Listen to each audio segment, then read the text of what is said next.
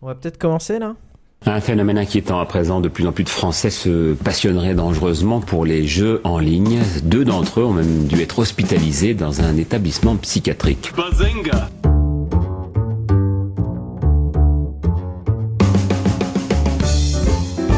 Il ne se nourrissait plus, il s'est enfermé dans sa chambre trois semaines durant en se prenant pour son avatar, un elfe de la nuit. Bazinga on constate aujourd'hui que les séries sont parfois beaucoup plus violentes que les films. Et il faudra aussi parler des dessins animés, notamment des dessins animés japonais qui sont exécrables, qui sont terribles. Bazinga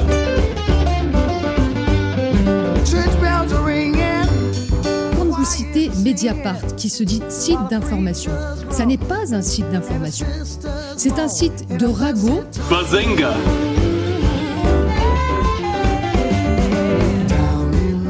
Souvent des jeunes qui passent leur journée derrière un écran à se goinfrer des meuporgs. Bazinga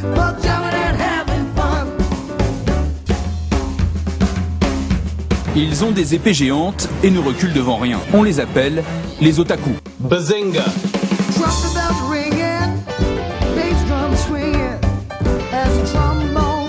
Je suis ingénieur en informatique, je me sens bien avec les ordinateurs. Bazinga D'une manière générale, la liberté pratiquement totale qui règne sur Internet, qui se joue des frontières, permettent de créer des réseaux qui peuvent se révéler donc très très dangereux. Bazinga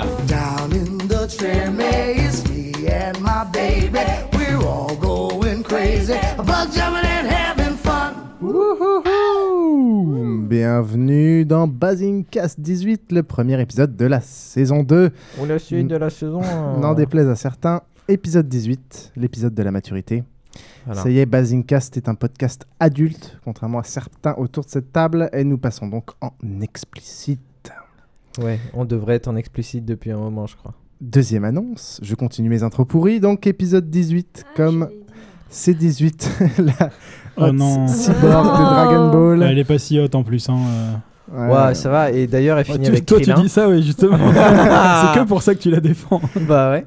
Comme les 18 langues officielles en Europe, et enfin 18 comme les 18 mois de la loi de Moore, la Pas quantité de 18 langues officielles en Europe, attends qu'on s'en fasse jarter et puis on verra après.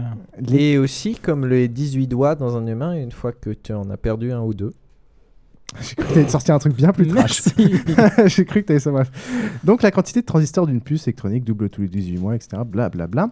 Ça, c'est plus trop le cas. C'est moment. moins le cas. euh, c'est en train d'être un peu C'est moins le cas. Ça double tous les 18 mois. C'est pas faux, c'est pas vrai. C'est- C'est voilà. un peu moins vrai qu'avant. Bah, en fait, une puce, euh, a priori, elle change pas de nombre de transistors. hein. Ta boîte en de 18 mois, ça coûte pas tout seul. Je suis désolé de te décevoir, Piouf. Mais... Après, c'est surtout les, C'est les- sur les- c'est les- surtout les lois de l'évolution de la fréquence qui. euh, C'est sur les waffles. DJ Trollin, on va, on va changer ça. D'ailleurs, si vous voulez voir des, des belles euh, photos de, de puces électroniques, vous allez sur bluewaffles.net. Enfin, au Blue Waffle. euh, On mettra, le, on mettra le lien. Voilà, on mettra le lien. beau. oui. Les nouveautés de la saison. Premièrement, ça va être la politique. En effet, on arrive près de 2012, à savoir les présidentielles. Donc, Zil nous fera une petite rubrique politique en début d'épisode. D'abord, un petit tour d'horizon des partis politiques en passe, partant par la gauche. Ouais, un Et, petit euh, tour. tu- euh, Tu repiques ce que je vais dire euh, dans, dans 20 secondes.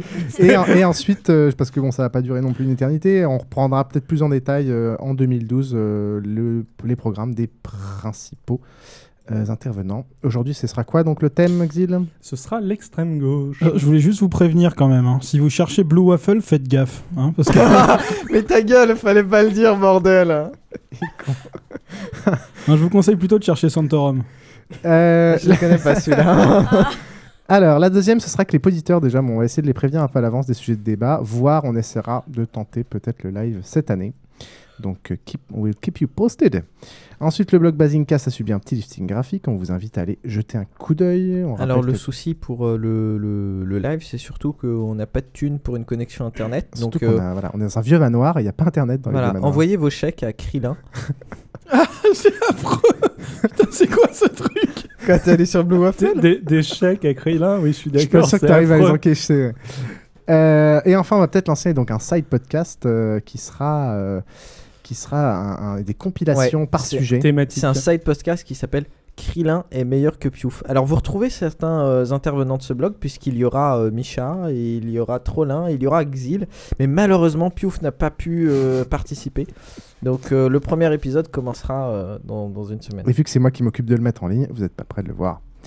Euh, autre annonce. Non mais sans déconner, euh, voilà, on se, comme on a, on a un, un- un podcast qui est très généraliste, euh, on va regrouper certains, certaines rubriques par thème. Par exemple, un épisode où il y aura toutes les rubriques sur les jeux de plateau, etc. Exactement. Euh, autre annonce, on n'a rien gagné au Pod Radio Awards. Ouais Merci. Euh, merci à tous ceux C'est qui de ta faute, auditeur. Ta Merci, faute. merci à tous ceux qui ont voté. En tout cas, ça nous a fait une, une petite soirée pour ceux qui connais étaient présents euh, live. Ce- Ah, celui c'est qui a sympa. voté. Oui, en fait, ils ont mis l'ordre. Euh, alors, je ne sais plus combien on a terminé, mais nous ne sommes pas derniers. Ah, ils ont mis des. Ils ont des mis des ordres, euh, des classements, ouais. Ah, d'accord, je, je crois que selon les catégories, on est deuxième ou troisième. En tout cas, on a fait un live très sympathique avec nos amis de Culture Breakdown, l'apéro du Capitaine, Walter, le Quadratour et compagnie. C'était fort agréable. Euh, autre annonce, il y a un post sur le blog avec euh, des retours pour la première saison. Donc, euh, en gros, ce serait bien de nous envoyer des petites critiques pour qu'on s'améliore pour la deuxième. Et la tendance générale va. La deuxième à- qui commence en janvier 2012. et la deux- qui vient de commencer. Et la deuxième, euh, euh, pardon. Euh, et donc, le, le- ce qui s'en dégage principalement pour l'instant, c'est qu'apparemment les voix de Basingcast font fantasmer. Armos nous parle de la voix chaude de l'employé de Google. Euh, Antifo nous parle de la voix de Micha. Et bien sûr, qui remercie Yann de ses interventions et ajoute. Et nous alors? Yaya, attends, écoute, écoute. Yaya en général me fait douter de mon hétérosexualité. Ça c'est moi, c'est moi qui ai sorti ça il y a longtemps. C'est- la, c'est la, c'est la beauté du. Non mais toi c'était en personne, c'était Ouais, pas une question de voix. C'est la beauté de la radio. T'inquiète pas, Antifo, quand tu verras sa gueule, tes doutes disparaîtront. Euh, et au sommaire de cet épisode, nous avons Xil qui va nous parler d'extrême gauche, moi qui vais vous parler de news, et le DJ Trollin qui va nous parler de culture. Il paraît. Tu je, vais, je vais parler de David Guetta. D'une façon que je trouve euh, plutôt euh, plus digeste que beaucoup d'autres d'aborder l'actualité, à savoir euh, bon. Je regarde pas trop la télé en France, mais euh, des émissions de télé américaines qui parlent d'actualité, euh, celles I qui watch passent en TV général in tard le USA. soir. On va Et traduire. euh, Plutôt euh, dans un sens comme un ça, peu on se drôle. marre quoi. Voilà. Nice. Bon, bah, tu nous expliqueras ça tout à l'heure. Et on va commencer les news euh, avec. Apparemment, on m'a fait un jingle. Donc, Oui, parce que l'autre fois tu t'es plaint, on t'a demandé, on t'a dit que t'avais un jingle tout pourri, tu nous as dit ouais mais j'ai pas le temps de le faire. Alors comme euh, comme on a beaucoup de temps nous, on t'en a fait un superbe. En fait ça reflète un peu euh, bah, la manière dont je te vois, donc euh, je pense qu'on sera tous d'accord ici autour de cette table. Je tiens à rappeler, hein, même si c'est moi qui mets les jingles, euh, en fait, quand euh, Krillin dit nous, c'est C'est lui. Krillin dit je. oui bah euh, oui. C'est ce qu'il a. Il a dit je. hein. bon, bah, je vais donc. Non, non, il a dit On nous. Je, Ah je suis oui, tout à fait d'accord. Je vais, je vais découvrir. Mais si on compte tu- mes, mes, mes multiples personnalités, je peux dire nous. Bon, bah, on va découvrir ça tout de suite. J'ai peur. C'est quand même euh, très honnêtement une belle messe, une belle messe en latin, euh, dans un beau rite, euh, et dans une très belle basilique. Nicolas Sarkozy et moi, c'est 20 ans, euh, 20 ans sur les routes de France, 20 ans d'amitié, 20 ans de loyauté et de fidélité. Et nous avons euh, quelquefois pleuré. euh,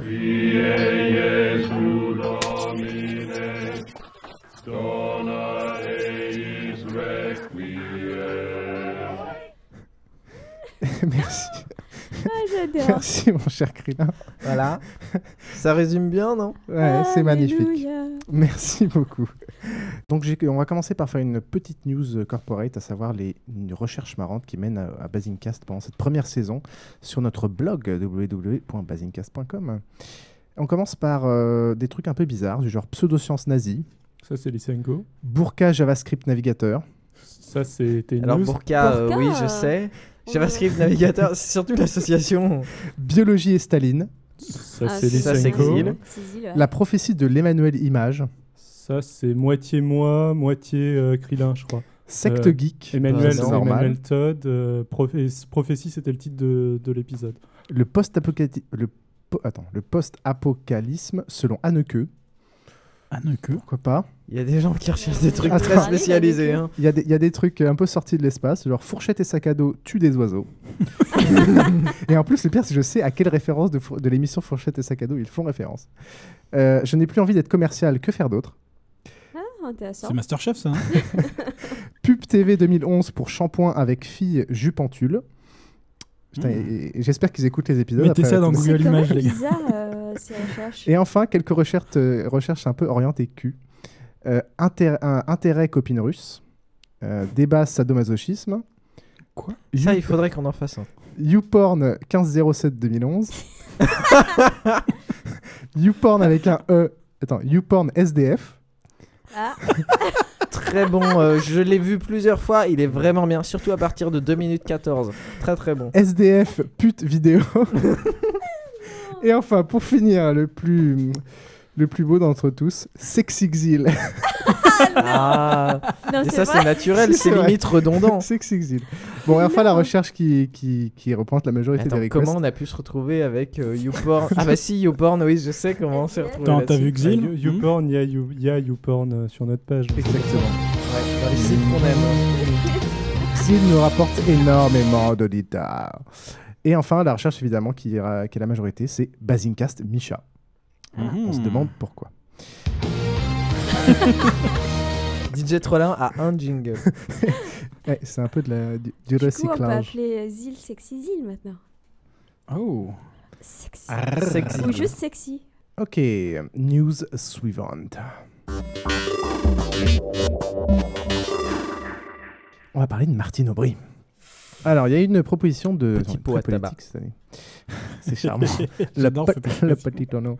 Euh, Martine Aubry, donc, qui a fait une proposition, c'est récemment, qui a fait un peu de bruit dans la, dans la sphère geek. À savoir, elle a commencé à parler de licence globale. Donc, elle aurait un projet de légaliser les échanges de musique hors marché à des fins non lucratives sur Internet contre le paiement d'une taxe de 1 à 2 euros sur les mois. forfaits Internet, voilà, par mois. Donc en gros, ce serait une sorte de licence globale prélevée automatiquement sur les forfaits Internet euh, pour euh, donc, une- le piratage individuel à but euh, évidemment non euh, lucratif. D'abord, ça s'appliquerait uniquement à la musique. euh, puis elle n'exclut pas que ça pourrait être élargi à d'autres domaines comme euh, le ciné, les séries, etc. Mais dans ce cas-là, avec augmenta- augmentation de la taxe. Ah bah sûrement. Oui, parce Oui, que oui, là, c'est les, ce les qu'elle 1 ou dit, 2 euros n'iraient que pour la musique. Euh, il faut savoir que, bon, en gros, pour avoir quelques chiffres, il y a 22 millions d'abonnements en France. Donc, en gros, ce genre de taxe, ce serait entre euh, 264 et 528 millions d'euros, ce qui fait un peu d'argent. Évidemment, ça a suscité forcément des réactions. Donc, on va commencer par euh, nos amis de la Société civile des producteurs de phonogrammes en France et l'Union des producteurs phonographiques français indépendants, des entreprises très modernes, qui évidemment critiquent le manque de concertation, de précision sur la destination d'infos. En gros, il, bah, voilà, Martine ne précise pas où il reste argent. Est-ce que ça va aller vers euh, la production ou est-ce que ça va directement aux artistes? Euh, il me semble qu'elle a dit que ça allait à la SACEM. Ah, en tout cas, moi, dans tout ce que j'ai lu sur ce qu'elle a dit, elle ne le précisait pas. Après, elle a peut-être reprécisé après. En gros, ils disent une partie du PS continue de prôner des solutions imprécises et hasardeuses dont la plupart des analystes considèrent qu'elles seraient susceptibles de provoquer des conséquences économiques désastreuses pour l'ensemble de la filière musicale. Pourquoi ils disent une partie du PS? C'est qu'en fait, euh, François Hollande, euh, dans le PS, a une position un peu différente et lui est, strictement, euh, enfin, bien ouvertement opposé à la licence globale. Donc, ils ne mettent pas tout le monde dans le même sac et je pense que ces organismes espèrent que François Hollande passe à la place de notre ami Martine. Et bien évidemment, de l'autre côté, côté UMP, nous avons une réaction de Muriel Marlan Militello. Très, très fort. Très, qui- très fort. Qui est une représentante UMP très connue et qui s'est beaucoup euh, fait illustrer euh, pendant le débat Adopi avec des remarques euh, bien, bien à la con. Est-ce que tu as marché avec elle sur la route de France aussi? Oh Muriel, surtout qu'elle est sexy. Euh, et qui déclare Jusqu'où ira la surenchère irréaliste et démagogique des socialistes?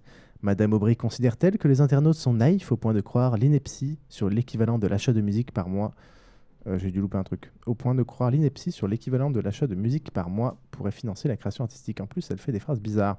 Ces déclarations montrent que le Parti socialiste n'a toujours rien compris aux lois Adopi votées il y a deux ans. Donc, Nous non plus. D'où le rapport avec.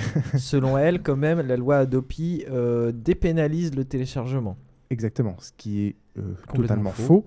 parce que ça n'empêche pas euh, après les ayants droit d'attaquer ou pas au pénal les fautifs. D'ailleurs, il y a eu des articles euh, très intéressants, enfin, il y a eu quelques articles de blog qui mettaient en lumière un peu euh, tous les, délits qui étaient euh, moins sanctionnés que le piratage, enfin le piratage, la contrefaçon pour être plus précis. Et c'est assez hallucinant. Mais déjà sur cet aspect licence globale, bon, déjà, je sais pas ce que vous pensez de la, licence globale d'une manière générale, mais oui, Krill. Ben, moi, euh, justement, alors comme on est entre nous et qu'il n'y a pas des mecs euh, de l'UMP ou euh, de la avec nous, je vais être franc pour une fois. Je suis pas trop pour la licence globale, surtout comme ça, je trouve que c'est un peu une connerie. Et limite, je préfère Adopi, parce que Adopi actuellement c'est une connerie qui ne sert à rien, alors que la licence globale, j'y vois surtout beaucoup d'inconvénients. Ah, là, tu te places en tant qu'utilisateur qui veut payer le moins possible ou en tant que quelqu'un qui, qui veut essayer que le système, euh, que les, les gens touchent des la thune Alors, et- Pourquoi euh, je préfère Adopi Parce que je suis un gros branleur qui veut pas payer. D'accord. Mais en, en réalité qui paye, hein, puisque j'achète des CD et compagnie, je vais y revenir. Euh, par contre, pourquoi j'ai des doutes sur la licence globale C'est justement parce que je veux une répartition de l'argent qui soit intelligente. Et euh, moi, ce que je crains, c'est que comme d'hab, euh, quand on va se mettre à payer 2 euros par mois, euh, où est-ce que va aller l'argent? Bah, Chez Johnny et chez Nolwenn Leroy. Et, et Euh, puis euh, surtout, tu auras bien, euh, bien 50% qui ira aussi dans les frais de fonctionnement de Oui, bien l'organisme, sûr. Alors oui, SACEM, 80% ira à la SACEM comme d'habitude parce que la Ferrari ça coûte cher. Mais sur l'argent qui restera, ce sera à 90% pour Nolwenn Leroy et, euh, et puis Johnny. Et puis le reste, ce sera pour des mecs un peu moins connus mais quand même qui ont fait leur... Bah, Donc en gros, une fois que tu quittes les enfoirés, il n'y a, y a plus d'argent pour les vrais artistes. quoi. Bah, surtout que tu as un souci clairement de traçabilité, c'est-à-dire que Adopi a prouvé qu'on n'arrivait pas à tracer euh, les, les Qui échanges. téléchargeait quoi? Donc, or, pour pouvoir répartir, il faut voir un peu qui télécharge quoi pour essayer de répartir en fonction du- de ce qui est téléchargé. Oui, Pas Xil. forcément, il y a plein d'autres méthodes. Oui, mais qui sont souvent. euh, Enfin, le- Ouais. le système idéal est dans un système informatisé. On pourrait avoir la chance de faire un truc exact. La, la différence, c'est que le- la chose dont on parle pas, c'est que c'est pas parce que des gens le téléchargent le truc, enfin justement s'ils le téléchargent, c'est pour pas l'acheter. Et peut-être qu'ils achètent Oui. d'autres choses qu'ils trouvent bien et qu'ils téléchargent je- un paquet de merde. Je suis tout à fait d'accord avec euh, Trollin. Ouais, enfin- Euh, le, le- ce qu'il faudrait mettre en place avec euh, de la licence globale, c'est pas un système basé sur le quantitatif, c'est un système basé sur le qualitatif. Euh, donc, faudrait mettre en place, euh, entre guillemets, enfin, je suis d'accord avec euh, ce que tu viens de dire Non, euh, sur euh, le- les volumes. Euh, là, je sais pas ce que tu es en train de dire. Euh, c- C'est-à-dire mettre en place, grosso modo, vraisemblablement, un système centralisé où les gens disent officiellement, votent, entre guillemets, ce ouais. pourquoi ils veulent que euh, l'argent, euh, vers ceux vers qui ils veulent que l'argent aille. Mais en effet, mettre en place de la licence globale basée sur des méthodes non efficaces d'évaluation de euh, quoi est le plus écouté, c'est stupide. Ça peut représenter une proportion, la thune, mais tout, ce serait Ouais, stupide. c'est bien que tu as un site où tu répartis euh, sur différentes personnes. Alors ta- ta ça, il y, a- un système que j'avais vu qui existe déjà, qui était en train de se développer. Alors je sais plus comment ça s'appelle, ça ressemble à Tumblr, mais c'est pas Tumblr. Ouais, J'ai entendu parler de ça aussi. Euh, c'est un système où euh, c'est comme des likes et euh, C'est plus sain. Oui, des plus sains. en gros, tu, euh, tu donnes au tu donnes à l'organisme euh, tant d'argent par mois, qui c'est c'est une somme fixe, point.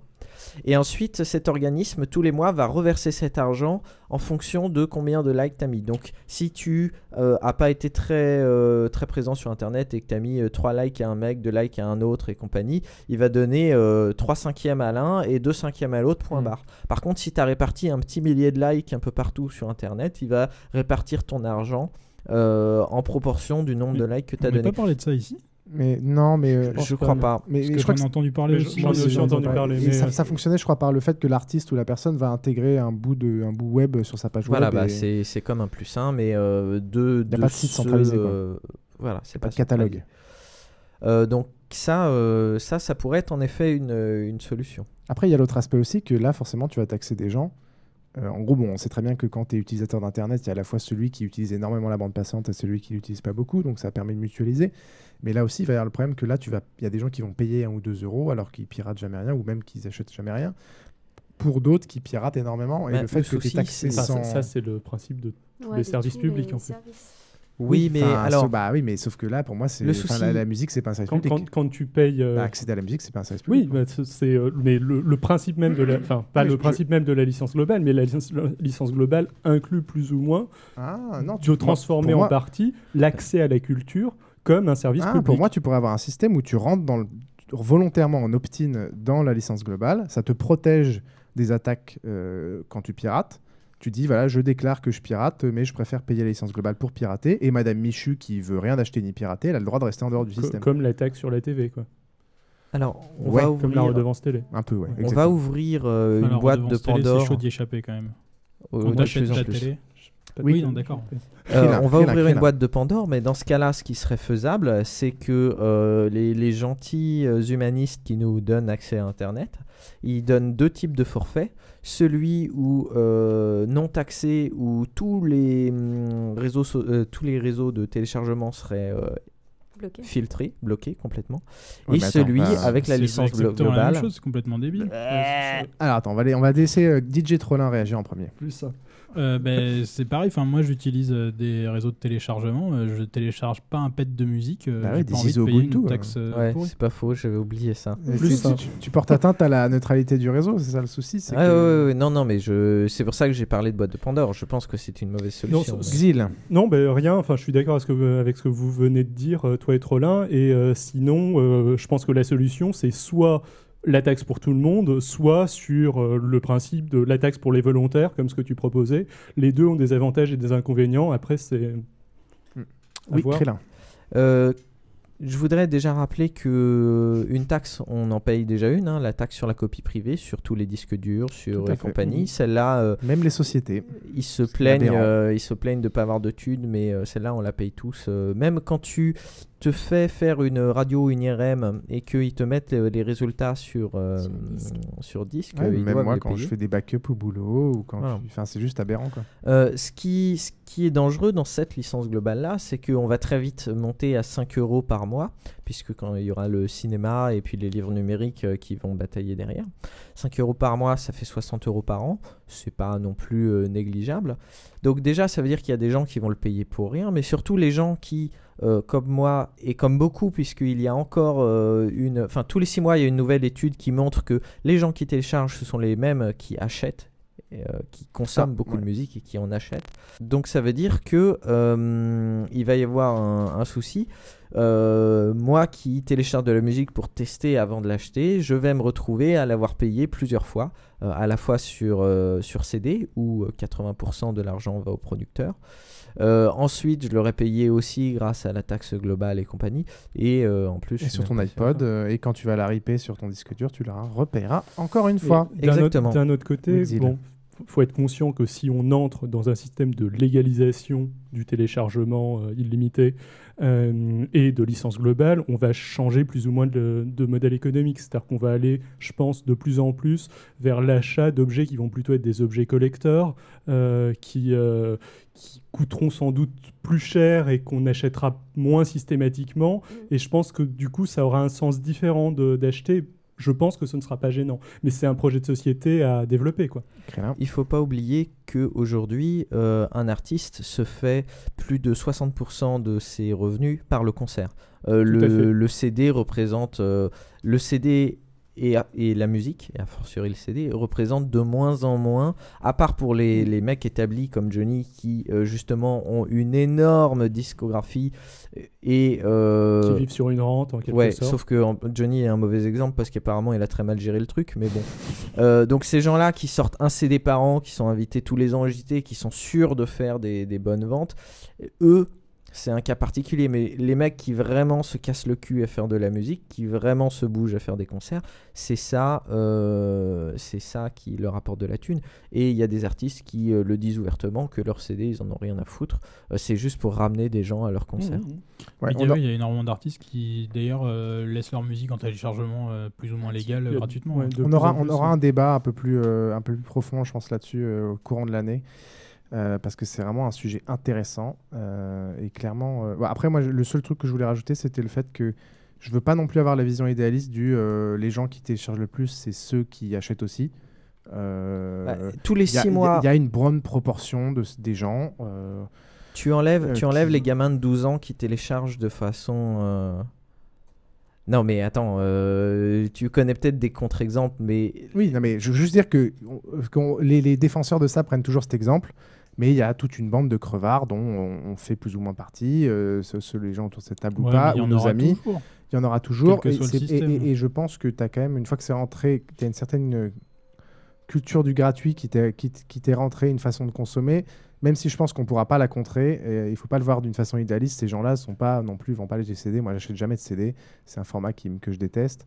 Euh, Enfin, il n'y a pas de, ce- de truc Ah. idéal du genre euh, non, non, mais c'est pas grave non plus. Pour info, moi je les achète, mais je les ouvre quasiment pas. hein. Oui, je tu- les Ah achète parce que j'aime les avoir, mais en réalité, les rares fois où je les ouvre, c'est quand je suis pas content de la qualité de rip du, du MP3 que j'ai acheté que je le re-rip.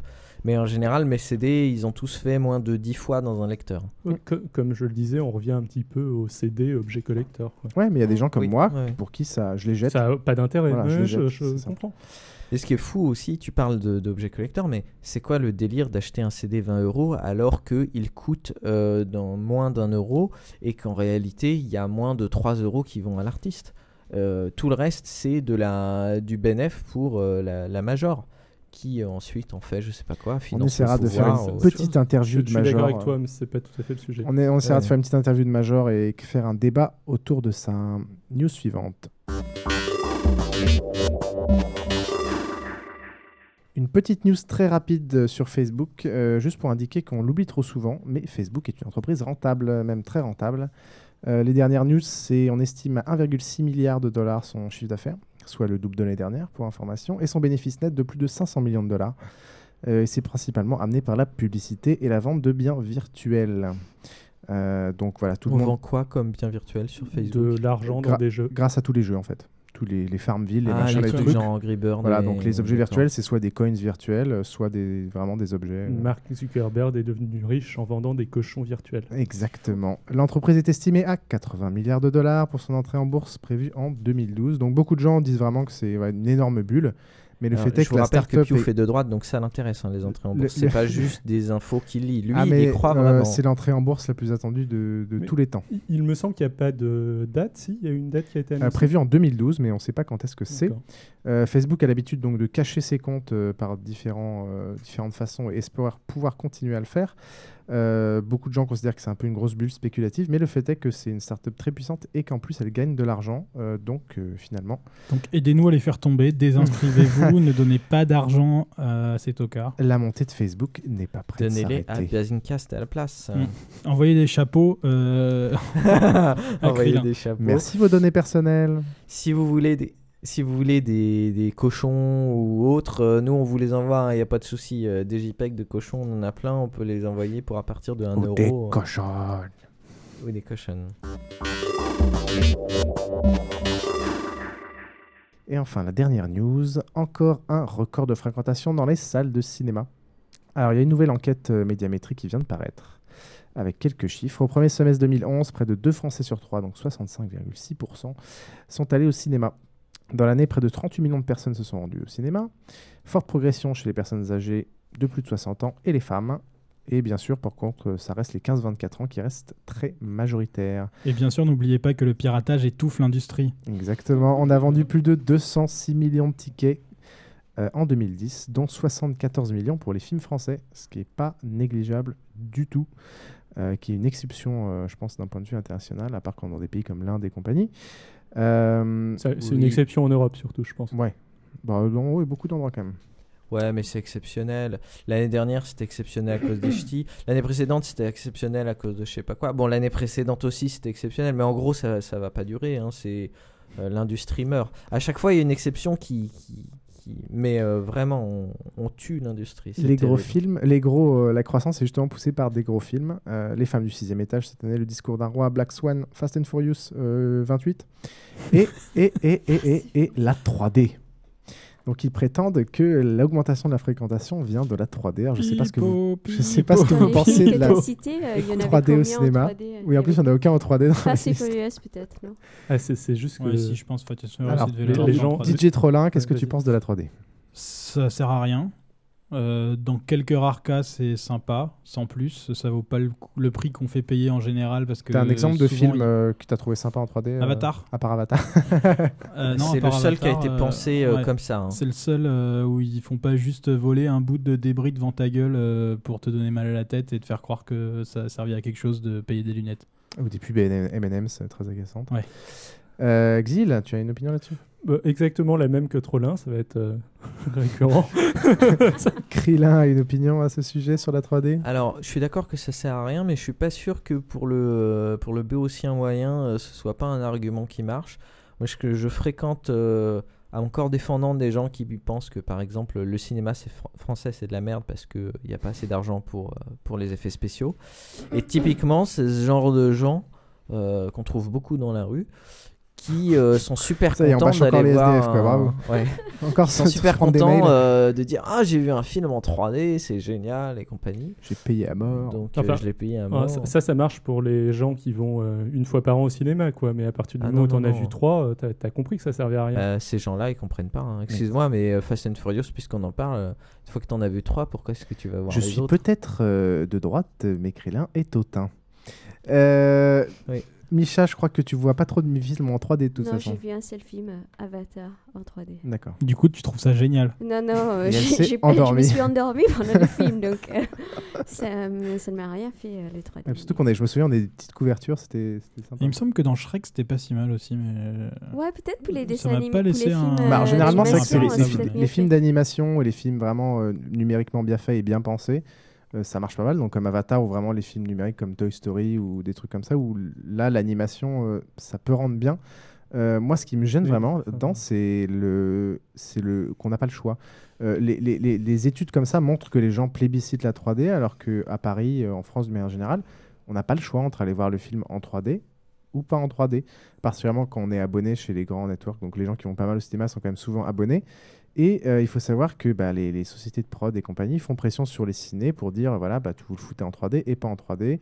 Euh, si vous voulez le mettre pas en 3D, il faut attendre quelques semaines et vous, avez, vous êtes obligé de l'avoir mis en 3D pendant quelques semaines avant, etc. Oui, Xil. Disons, surtout que si, comme nous, tu cumules le fait de vouloir le voir en VO et pas en 3D, ça commence à devenir très compliqué de, Ouais. de trouver une salle. Ouais. Après les chambres, après les UGC Léal, euh, l'avantage c'est que tout est en VO, mais euh, À Paris, À Paris, c'est dans les... non, mais dans les grandes villes, euh, normalement, tu trouves les salles. Alors, je sais euh, Tu pas trouves pour des salles en les autres grandes trouves villes. des salles en VO, mais cumuler Ouais. VO et pas Et 3D, pas 3D, ouais. Ouais, c'est, c'est ça devient Mais compliqué. je hein. pense qu'il y a des salles, euh, UGC Léal, justement, ils passent les deux, non 3D et. non, euh, non, non, non, c'est mais rare, ça non, dépend non, des c'est- c'est- Je pense gé- que généralement surtout au c'est début de la 3D, genre Avatar, et t'avais Ouais, mais genre. Toy Story, c'était. T'avais les deux, je pense.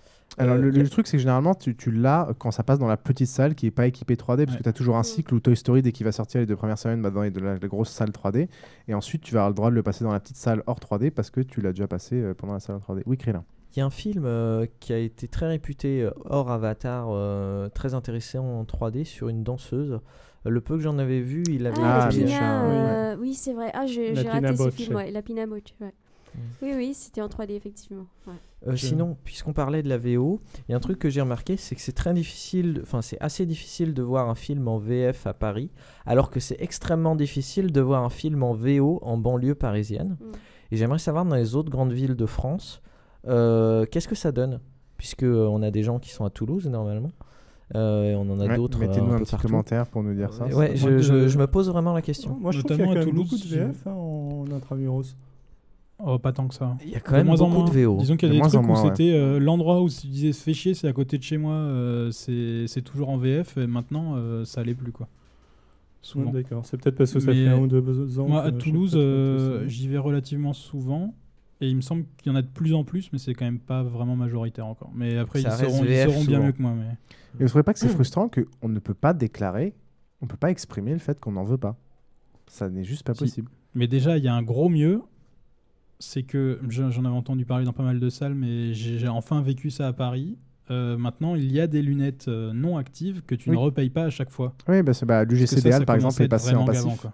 Et là, tu l'achètes une fois et tu peux la réutiliser. Bon, déjà, c'est un peu plus confortable. Enfin, ça dépend des gens. Euh, et eux, c'est moins cher parce que je pense qu'ils ont eu marre de, de que les gens ils se fassent voler euh, 60 euh, lunettes passives euh, actives euh, tout le temps. Et surtout, quand tu payes une carte illimitée, t'as un peu les boules. Quoi. Mm. Là, en gros, tu payes une fois un euro et après tu la gardes. Quoi. Ouais. Donc ça, c'est pas mal. Euh, donc c'est plus confortable apparemment euh, pour regarder, mais il n'empêche que t'as pas le choix. Quoi. Enfin, c'est... Tu peux pas exprimer le fait que t'en veux pas et chaque fois que tu vas voir un film en 3D, t'as l'impression de sponsoriser le truc alors que t'es contre. Et c'est extrêmement... euh, C'est un peu comme la, la taxe euh, universelle. c'est vrai. Non, sauf, mais- que- sauf qu'on pense pas quand tu la payes que tu la, que es d'accord automatiquement. quoi. J'ai l'impression qu'on est en train de prévoir le débat des croissances, mais euh, c'est Ouais, c'est un peu ça. Ça hein, va être c'est- beau. Ça Euh, arrive au prochain épisode. Euh, Puisque oui, euh, on en est aux, aux appels à témoins, moi j'ai un autre appel à témoins à faire. Dans le pour- sujet, bien Pour sûr. les gens qui viennent de, de l'Ouest, là plutôt, qu'est-ce qui se passe au Futuroscope? Parce que tous les trucs de 3D euh, qu'il y a aujourd'hui, qui sont partout, c'était ce qu'il y avait il y a 10 ans au Futuroscope. Et c'est vrai qu'à l'époque, c'était un petit peu. euh, C'était un gimmick sympa. Parce que c'est vaguement toujours aujourd'hui. hein, euh, Avatar, une fois en 3D, c'est rigolo. Hmm.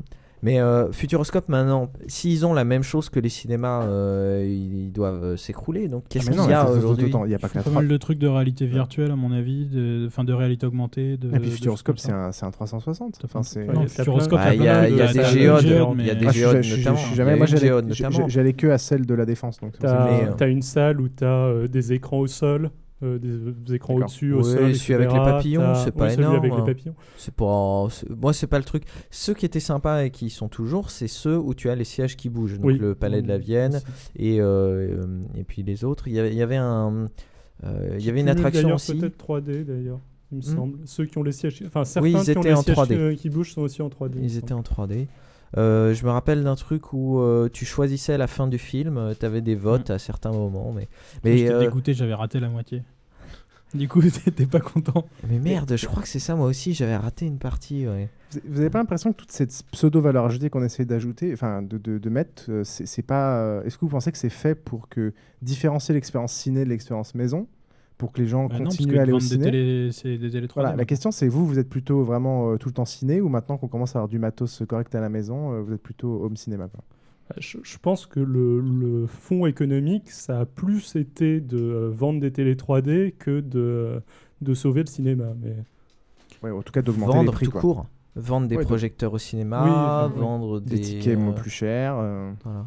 Moi, je je- j'ai- j'aime aller au cinéma, c'est particulier, euh, ça fait plaisir. Même si j'ai une grande télé à la maison, c'est pas du tout la même chose. Et après, euh, la télé, c'est Bah, je suis, c'est- c'est bien je, aussi. suis- quoi. je suis assez d'accord avec toi, DJ Trop. Euh, DJ trop assez- trop.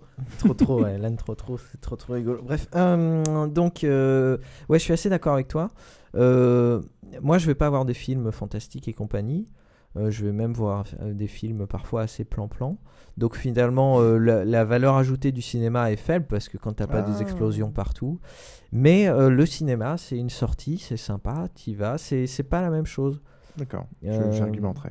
Hmm non, mais je, je sais pas pourquoi, hein, mais euh, je vais voir des films indifféremment au cinéma ou, ou, à- ou euh, télé. Si je les ai loupés au moment où ils passent, bon bah Ah miraculeusement ils apparaissent sur mon serveur, mais euh, Wixil. T'es- mis en condition quand tu vas dans une salle de ciné, même si, euh, même si c'est pas un film avec euh, des effets 3D, des effets spéciaux ou quoi que ce soit, t'es quand même dans, une, dans un monde différent. Dans mais une ambiance dans une ambiance différente. et c'est pas la même chose que Ouais. regarder ça sur ton Chez écran d'ordinateur ou sur ta Exactement, télé. exactement, Xil. Et en plus, la fille qui est à côté de toi te parle moins. C'est Tout à ça. fait. T'as pas les distractions, euh, tu peux pas aller aux toilettes, aller chercher à boire. euh. c'est sympa Alors- la prison. Non, mais justement, moi, c'est ce que Oui, j'aime aussi, c'est d'être dans une ambiance spéciale où t'es. Même s'il y a des gens autour de toi, t'es dans les noix, t'as quand même l'impression d'être. euh, C'est une parenthèse quoi, t'es vraiment Ouais, isolé voilà, et consacré à un truc. Et puis, c'est plus facile d'immerger dans un autre monde, dans le monde euh, du film même. Donc, je trouve que pour moi, euh, c'est important. Pour les comédies, il y a vraiment un effet euh, Groupe, ouais. de groupe, voilà, ouais. d'émulation. Euh, Ouais. Quand tu vois les autres qui se marrent, t'as plus tendance à te marrer. Moi, j'ai revu des films qui m'ont moins euh, fait rire une fois que je les ai vus à, à la télé, alors que j'étais plié en deux du début à la fin euh, quand je les ai vus au cinéma. Par la deuxième contre, fois que tu les vois. Oui, Ça peut-être peut marcher aussi. dans tous les sens, ce genre de d'effet. Ça dépend Par contre, euh, à Singapour, on a bien vu que euh, le cinéma, il y a aussi des mauvais côtés. Par exemple, quand tu regardes un film d'horreur, genre, euh, c'était quoi? C'était Resident Evil? Non, c'était pas Resident Evil. C'est un film euh, d'horreur. Euh, je Non, me non, souviens plus. c'était Silent Hill. C'était Silent mais Hill. Silent Hill, j'étais avec là, moi, j'étais là, moi. Je sais plus, il y avait Jai au moins. Donc dans Silent Hill, il y avait un mec euh, trois rangs au-dessus qui faisait une blague et il y avait euh, une fille trois rangs en dessous qui rigolait à Enfin, cette ça, blague. à l'UGC Léal, c'est pareil. Ah d'accord. Et puis euh, ils sont en train de s'envoyer des textos, de se barrer et compagnie. Enfin bon. Donc il y a, il y a aussi euh, des mauvais côtés éventuels. Xil avait une remarque. Non, non, c'est pas la. Mais non, il n'en avait plus. Et, Euh, euh, moi, j'avais juste une oui, remarque qui parlait de- des comédies. Un truc qui est un peu gênant pour moi quand je suis au ciné. Donc, ce qui est bien, c'est quand c'est une comédie, euh, et t'as as le groupe, enfin l'effet de groupe où tu rigoles plus. Mais un autre truc qui me, un truc qui me gêne, c'est euh, moi, je vais souvent voir des films un peu émotionnels. Et moi, ce qui me gêne, c'est pleurer euh, quand t'as quelqu'un à côté de toi. Ça, ça me gêne beaucoup. Mais bon, si. euh, Et pourtant, ça arrive souvent. Ouais, ça arrive souvent. donc- Mais bon, souvent pour ce genre de film, et t'as quand même 4-5 sièges vides à côté de toi. Donc, Ouais, généralement, il n'y a pas grand monde. plus, euh, Et ouais, voilà. Euh, moi, mon point de vue là-dessus, c'est, enfin, je suis vraiment partagé parce que euh, euh, l'expérience cinéma en termes de euh, sortie, je la déteste. Ça, ouais. à- non, mais c'est parce que toi, tu vas dans un queue. ciné où il y a beaucoup de monde. Ah bah oui, tu- mais tu moi, je vas vais pas dans un ciné où il y a queue, la il y a queue. hein. se taper des connards. Ouais, je vais pas dans un ciné où il y a Euh, des Si tu vas dans connards. les ciné indépendants euh, où il n'y a Je pas vais- grand monde. euh, Exactement. Et puis même, tu réserves tes places. Non, mais même, Ouais, mais c'est impossible. Non, mais même, euh, oui, tu vas dans des Bon, ciné indépendants. J'ai l'avantage que ce soit mat- enfin, maintenant j'ai l'avantage d'avoir des horaires où je- bah, en gros maintenant je vais 19 heures, ouais, maintenant euh, je vais à 9h du mat, à 10h du mat, à 11h du mat euh, quand je vais voir des films. Je vais surtout à l'expérience ciné euh, en dehors de donc dans des horaires exotiques pour qu'il y ait personne et je vais j'y vais sur plutôt pour des films euh, c'est assez paradoxal. Soit des films euh, très d'action donc justement pour profiter de de- de- Des de- effets. d'effets spéciaux, etc. Et puis m'amuser un peu. Euh, soit des films où justement, je pense que si j'étais tout seul devant ma télé, je les apprends parce que bon, bah, ils sont un peu lourds, euh, ça, me- saoulerait. Alors qu'une fois qu'on est isolé, qu'on est installé dans une salle de ciné, on a moins tendance à sortir du truc parce qu'on est plus immergé et puis on a fait un effort pour y aller. Donc je pense qu'il y a pas mal de films qu'on a vus au cinéma que si on les avait vus à la télé, on, on aurait zappé. Quoi. Donc il y a les deux extrêmes. Euh, mais Soit les films qui bougent beaucoup, soit les films au contraire très lents, c'est ça? Ouais, exactement. Euh, après, l'expérience ciné me gonfle pas mal, mais c'est quand, même- quand même assez génial quand on a une carte illimitée et qu'on a des horaires qu'on veut. Euh, c'est quand même assez magique, ça devient assez, euh, assez magique quand même. Et un autre truc, euh, si tu vas voir souvent des films étrangers aussi, c'est très dur de trouver des films à télécharger, les films étrangers à télécharger. Ouais. Donc euh, moi je trouve ça un avantage d'avoir la carte UGC illimitée, je peux Ouais, voir si pas mal. c'est pas trucs. étranger américain, oui. Non, c'est vrai Ouais. que généralement, c'est là Et où on va si voir les films les plus underground. Ouais, quoi. justement, ne sortent pas en DVD aux États-Unis, c'est très dur de trouver en téléchargement. Mm, Exactement. Mm. Donc c'est vrai que c'est plutôt les films français. Pour ça, euh, je les regarde pas la télé française, moi. Tu Et- la trouves pas C'est marrant, Pio, parce que tu dis que je suis hautain, mais au final, ce que t'aimes pas dans l'expérience ciné, c'est les gens. Mais j'en suis Ouais. arrivé à la même conclusion que toi. Ah non, mais moi je fais pas de différenciation, c'est tous les gens. hein. Moi je je suis pas, je suis pas discriminant Oui, comme non, toi. euh, Oui, Xil. Non, non, j'allais appuyer ce que tu viens de dire. quel, quel connard. ok. Enfin bon, tout ça, euh, tout ça pour dire qu'on aimerait bien dire qu'on n'aime pas la 3D. Et voilà. Et donc euh, nous allons retrouver pour euh, la rubrique politique de Xil, Xil en direct de la fête de l'humain. Hé camarade, reprends une saucisse Oh là là, les chipots sont en train de cramer, Robert. C'est une province chinoise, certes, mais les Yougourts ont toujours pensé que c'était chez eux. J'espère que les affrontements cesseront et qu'il n'y aura pas. Parce que ce sont des affrontements intercommunautaires. La police participe, bien entendu, et tente d'arrêter les choses, je l'espère. Mais ce sont des affrontements presque traditionnels. Vous savez que les Chinois ont un 156 argument. C'est qu'ils pensent que les, ce sont des musulmans, les Yougourts. Et qui sont des musulmans plutôt ouverts. See the world, they said. Et là, tu sais où je suis Je suis à ma place, et je sais pas si t'entends derrière, je suis dans le- l'hémicycle du Parlement de Strasbourg, là. Hein? J'en peux plus.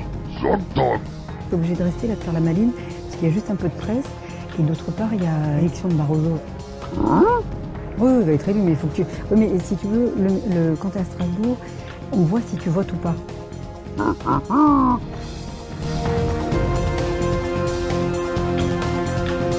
Donc avec moi, vous parlez de politique, et vos sujets de merde, vous allez les faire avec des gens qui veulent répondre à la merde. Non, non, mais ce que je veux dire, Non, non, non, c'est fini. Non, mais vous Terminé. m'avez Ta, ta, ta, ta, Vous ta. m'avez emmené sur le terrain. Tu fermes ta petite bouche. Bonjour. À l'occasion de la présidentielle, on va lancer dans Basingcast un nouveau concept de rubrique qui aura lieu normalement à chaque numéro, qui sera en deux parties. Une chronique de 5 minutes, grand maximum, que je vais faire, suivie de 5 minutes de réaction de l'ensemble des participants. Dans un premier temps, l'objectif consistera à vous présenter de manière pédagogique les différents camps qui vont s'affronter à l'élection présidentielle, de l'extrême gauche jusqu'à l'extrême droite. En 5 minutes, bien sûr, je ne vais pas essayer de me lancer dans une présentation exhaustive de la pensée de chaque camp. Je vais plutôt tenter d'axer mes, mes chroniques sur un aspect particulier que je trouve intéressant de développer, qui sera différent à chaque fois. Et j'essayerai aussi d'avoir une perspective historique. Sur l'aspect pédagogique, je vais essayer de m'adresser avec cette chronique aussi à ceux qui n'ont aucune connaissance préalable en politique.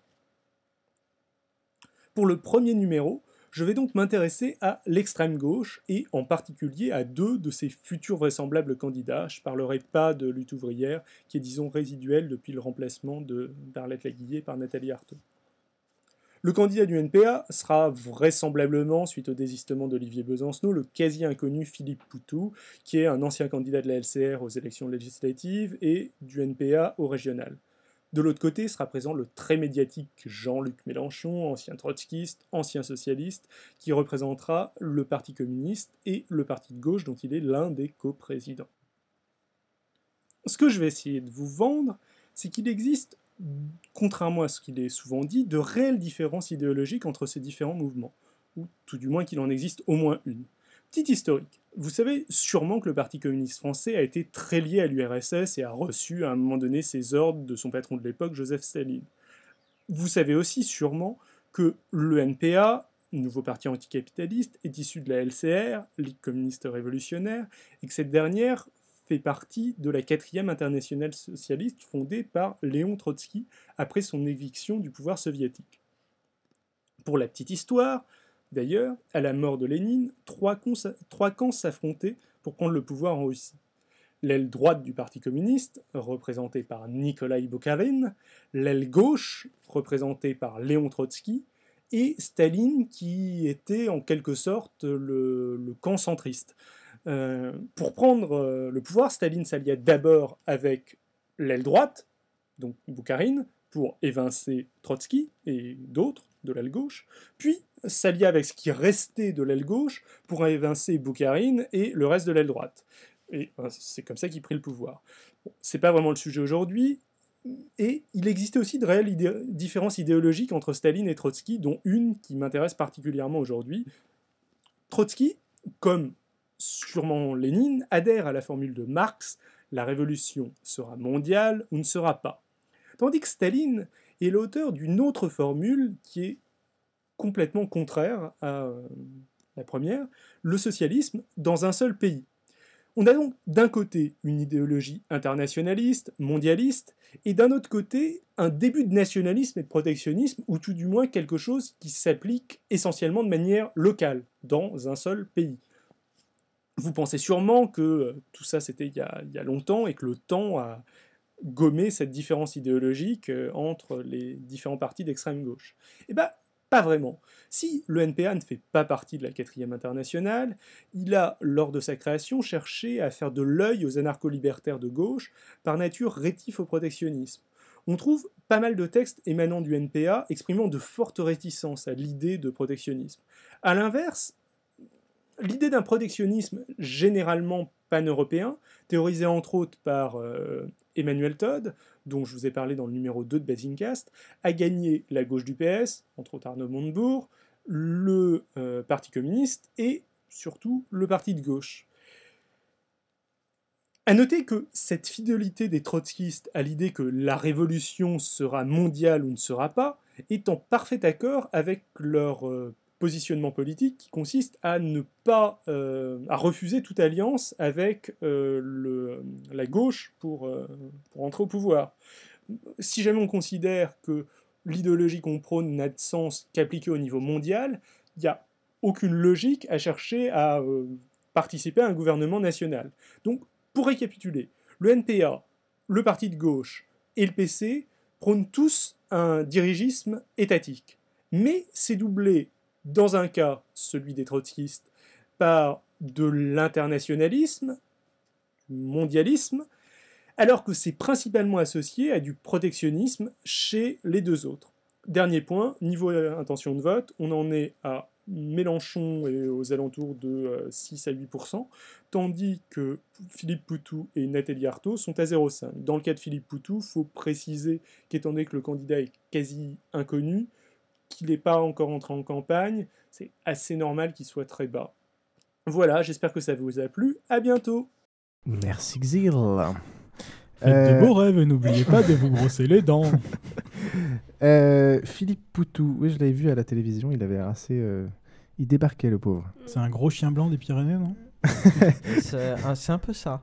Ah, il, était, il était assez jovial, mais il était assez. Pelage, euh, un peu Il n'est pas assez euh, pro encore, je pense. Bah, il débarque, quoi. Ouais. On, on sent... Il y avait Besancenot qui était totalement crevé. Il avait, vieilli... il avait pris plus de 15 ans la dernière fois que je l'ai vu à la télévision. Il avait les ravagé. Donc, est-ce qu'il il, a- bronzage. il a laissé sa place de bonté de cœur, tu penses Ah, Guy, je- ou- euh, c'est pas euh, qu'il a laissé sa place de bonté de cœur, c'est qu'il ne voulait pas se représenter. Tout le monde voulait qu'il se représente et il n'a pas voulu parce que, grosso modo, il trouve que le. Et il a raison que le NPA marche pas si bien que ça, voire euh, très mal. Donc il a préféré s'impliquer dans de l'associatif. Je crois qu'il part, euh, il part en Palestine ou il est parti en Palestine il n'y a pas très longtemps. qu'il dans Putain, un déjà qu'il s'est fait traiter d'antisémite il y a pas longtemps, alors là, c'est mort. dans un voyage humanitaire. Mais il se planque un peu derrière le fait que, voilà, euh, en gros, pour pouvoir sorti- sortir de son projet, j'ai l'impression vraiment qu'il se planque derrière le fait que, ah, mais le NPA, euh, c'est pas moi, euh, c'est un truc de groupe, euh, voilà, maintenant ça va être quelqu'un d'autre, qu'est-ce que je suis bien, je donne la place, et il en profite pour se barrer de son projet qui marche pas trop, quoi. Voilà, c'est un peu ça. Euh, si ce n'est que, bon, après, euh, l'idéologue Enfin, du mouvement, c'est toujours euh. Alain Krivine. Voilà. L'idéologue du mouvement, c'est c'est pas vraiment Besançon, c'est plutôt Alain Krivine. que- Alors moi, ce que j'avais entendu dire, c'est qu'on n'aimait pas élire des gens euh, au NPA. C'est pour ça qu'on lui avait demandé de partir parce que euh, il était trop médiatique et qu'il fallait que ce soit euh, des gens méconnus. Alors moi, ça, j'ai plutôt vu ça comme justification a posteriori. Mm. Après, je me trompe peut-être, hein, mais le, euh, le, Je senti- sais- le sentiment que j'ai, c'est hein. que lui voulait se barrer parce que ça marchait pas trop et qu'il avait peut-être envie de passer à autre chose. Que le reste du NPA aurait bien aimé qu'il reste. euh, et que, bon, vu qu'il est parti, euh, il n'avait pas le choix. Hmm. Ouais, j'ai- moi j'avais plutôt l'impression que c'était un despote très bien installé, que s'il avait voulu rester, il n'y aurait aucun souci. Oui, quoi. oui. Enfin, c'était pas, c'est pas vraiment véritablement un despote. Hein. C'est pas, euh, enfin, Krivine, je pense, est plus influent que Besancenot. euh. D'accord. C'est vrai que nous, Et euh, dans enfin, l'ombre. dans le grand public, c'est vrai qu'on connaît moins ces, ces, ces têtes-là. Euh, et donc, dans ces deux gros mouvements, a priori, bon, Mélenchon en ce moment est en gros à l'extrême gauche, c'est celui qui rallie le plus de voix, quoi. Oui. Clairement, d'accord. Ouais, je pense qu'il rallie aussi euh, pas mal de, de socialistes euh, déçus du socialisme, mais pas, euh, pas qui passent à l'extrême gauche, mais qui pensent que euh, Mélenchon est quelqu'un de bien. Il y a des gens qui aiment bien sa grande gueule. euh, Ouais, Il- alors il c'est aussi ce qui va le rallie, perdre, euh, hein, sa grande gueule. Il, ouais, il rallie l'ancienne clientèle du Parti communiste, euh, entre autres. Alors, euh, à voir si euh, on considère Ah. que le Parti communiste, euh, période euh, Robert Hue et post-Robert Hue, est à l'extrême gauche ou euh, ils à, sont la, encore vivants, ces gens-là? à la gauche du PS. Dire quoi que un de mes clients était sur un plateau de télé avec, euh, avec Robert Hue et, euh, et une ex-Miss France, donc comme quoi c'était un, un plateau assez exotique. Et en effet, je pensais. C'était qu'il- la ferme des célébrités je, je- je pensais qu'il était mort en effet, parce que ça fait une éternité qu'on l'avait pas vu. Mais il n'avait pas beaucoup changé. Ouais. Perso, j'ai jamais été PC et j'ai jamais voté facteur parce que j'aime pas voter inutile, mais euh, je suis assez pro Mélenchon. Alors que euh, j'étais centriste euh, la dernière fois. C'est plutôt, le plutôt personnage ou c'est le, le- les, les opinions politiques qu'il y a derrière? Euh, La personnalité C'est les deux. C'est-à-dire que euh, ça sert à rien de voter pour un mec qui, qui, est, euh, qui est transparent. Euh, mais en même temps, euh, ça sert à rien de voter pour un mec qui a pas d'idée. Moi, j'ai Euh, une petite sympathie pour le personnage sur certains points, mais une grosse antipathie au niveau des idées, par Ah, contre. parfois, il me casse les Mélenchon. couilles, euh, Moi, c'est les- Mélenchon, au niveau de son comportement. Enfin, il, Moi, il y a des trucs il juste se saborde parfois. inacceptables. Enfin, il y a des, il y a des trucs qui sont. Ouais, ouais, ouais. Enfin, il y a des- enfin, je sais- ouais. Bon, Dieu sait que je suis pas, je suis pas politiquement, euh, je suis pas trop de ses opinions, euh, et encore, euh, je pourrais très bien, euh, bien l'aimer sur l'aspect personnel, etc. Mais euh, il est vraiment, enfin, il a eu des, des- des trucs d'une violence et d'une radicalité euh, envers des personnes, purement de leur relation personnelle que je trouve juste Alors, euh, si tu fais référence à la vidéo que tu as mis en extrait, euh, où il agresse, il a l'air d'agresser. C'est- c'est moi qui l'ai mis en extrait. Ah, c'est toi qui as fait le. Ouais. Oui, d'accord. Ah, je me disais que Piouf réussissait à faire des bons jingles, mais non, ça, ça m'est- ok. Mais je t'emmerde. Euh, donc, euh, donc très bon ton jingle, Xil. Ouais, je, je voulais dire aussi, le jingle est excellent. Bah, le prochain va être moins bon. moi- tu vas changer Ah, parce que à tu vas le changer à chaque fois. Ah, J'en ai, j'en ai fait deux pour le moment. Ah, tu mais, vas euh, enfiler. ce- Ah. Celui-là est mieux que le. Que vous euh, avez où pas est-ce ça. que t'as trouvé prochain les épisode. extraits de Rachida Dati? Ah oui, ils sont bien. Oui, J'ai d'autres extraits, Rachida extraits Où est-ce de que t'as Rachida trouvé ces extraits Oh, euh, Ils sur ont été internet, vachement euh, ils ont diffusés, été hein. pas mal Ah ouais, mais diffusés. Ah, moi, je les connaissais pas, Je les ai trouvés, je les ai extraits d'une vidéo propos. YouTube. euh, Pour Ouais, ça avait fait un petit scandale. Donc, ce que je voulais dire, c'est que la fois où Mélenchon agresse le journaliste, quand ils ont fini par ressortir la vidéo entière, on voit que euh, Mélenchon euh, était pas le vilain trotskiste qu'il avait l'air, quoi. Euh, Ah. il s'était fait un peu. Ah oui, moi- moi, c'est il pas est- que- c'est est pas que Il celle-là, hein. plus vraiment trotskiste, mais. euh, Non, non, mais, je veux dire, c'était pas un vilain méchant, vengeur d'enfants comme ça avait l'air dans la vidéo originale. Quand tu vois dans le côté, contexte. c'est- c'est- dans le contexte, c'est quand même Mélenchon qui, agresse euh, le journaliste. Le, le- le journaliste fait la connerie de lui demander, enfin, de le journaliste lui pose gentiment une question. Mélenchon lui euh, répond sur un ton un petit peu agressif, genre euh, oui, euh, vous les journalistes, vous voulez jamais parler du fond. euh, J'en ai marre que que des journaux titrent sur le- la réouverture des bordels en France. Et là, le journaliste fait la connerie de lui dire oui, mais alors justement, qu'est-ce que vous en pensez vu que vous en parlez?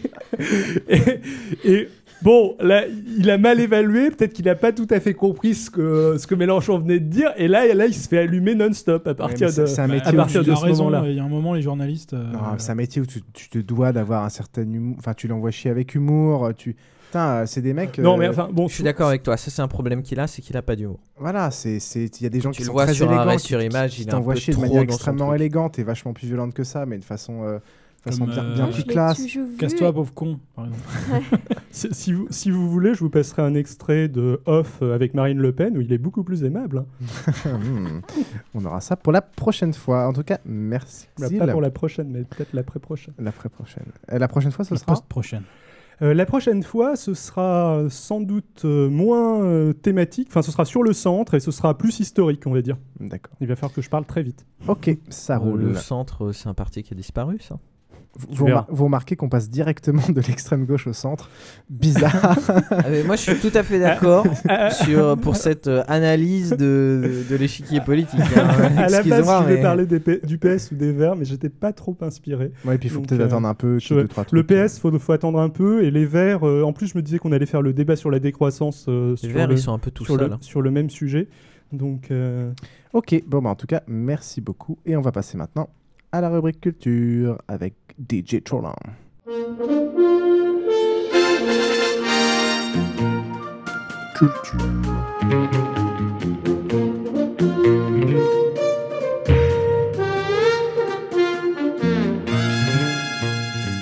Mon cher DJ Trollin au platine, donc euh, tu vas nous parler de quoi? Je vais vous parler d'émissions américaines. Euh, bon, elles sont américaines, oui, enfin, on s'en fout. C'est un peu comme tous les DJ, t'es toujours qui malheureusement euh, sont extrêmement méconnues en France, de ce, que, de ce qui me semble, et que je trouve euh, en général de, de très bonne qualité et de, d'un, d'un- ouais. Bon divertissement aussi. Ouais. Bon, je pense qu'on peut refaire la phrase, mais c'est pas grave. Alors, Que en soyez, gé- soyez indulgents parce que c'est la première chronique de DJ Trop Trop.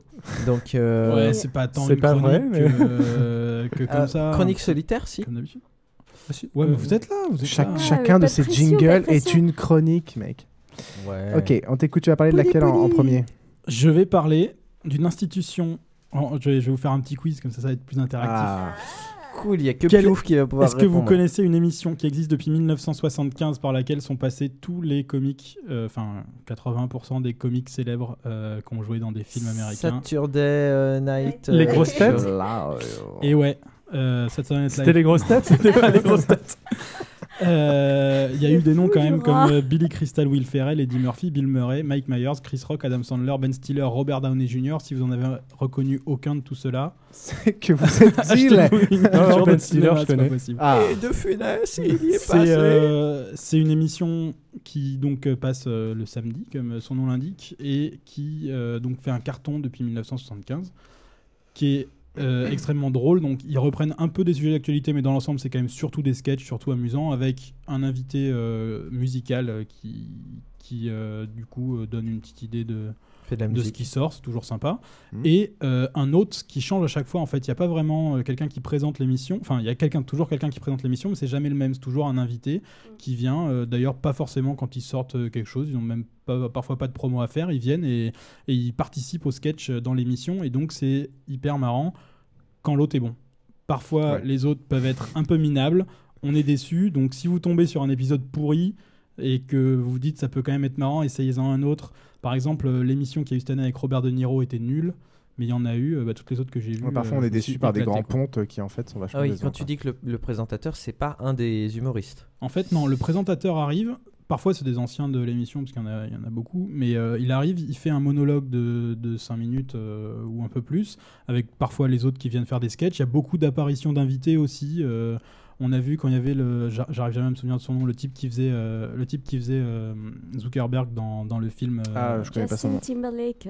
Non, ça. Matt c'était. Pokora Putain, Elle s'est encore endormie pendant le film. c'est pas grave. Quand il y avait le type donc, qui jouait Zuckerberg Ah, si, dans euh, The Social Network, ouais. il y a eu euh, Zuckerberg comme invité, euh, enfin qui est passé juste comme ça, jouer son propre rôle. Puis c'était marrant parce qu'il y avait Ah, aussi le type qui le, qui le personnifiait tout le temps dans l'émission, euh, qui fait souvent des sketchs sur lui. Et donc c'était tous là à faire comment tu fais ton Zuckerberg et tout.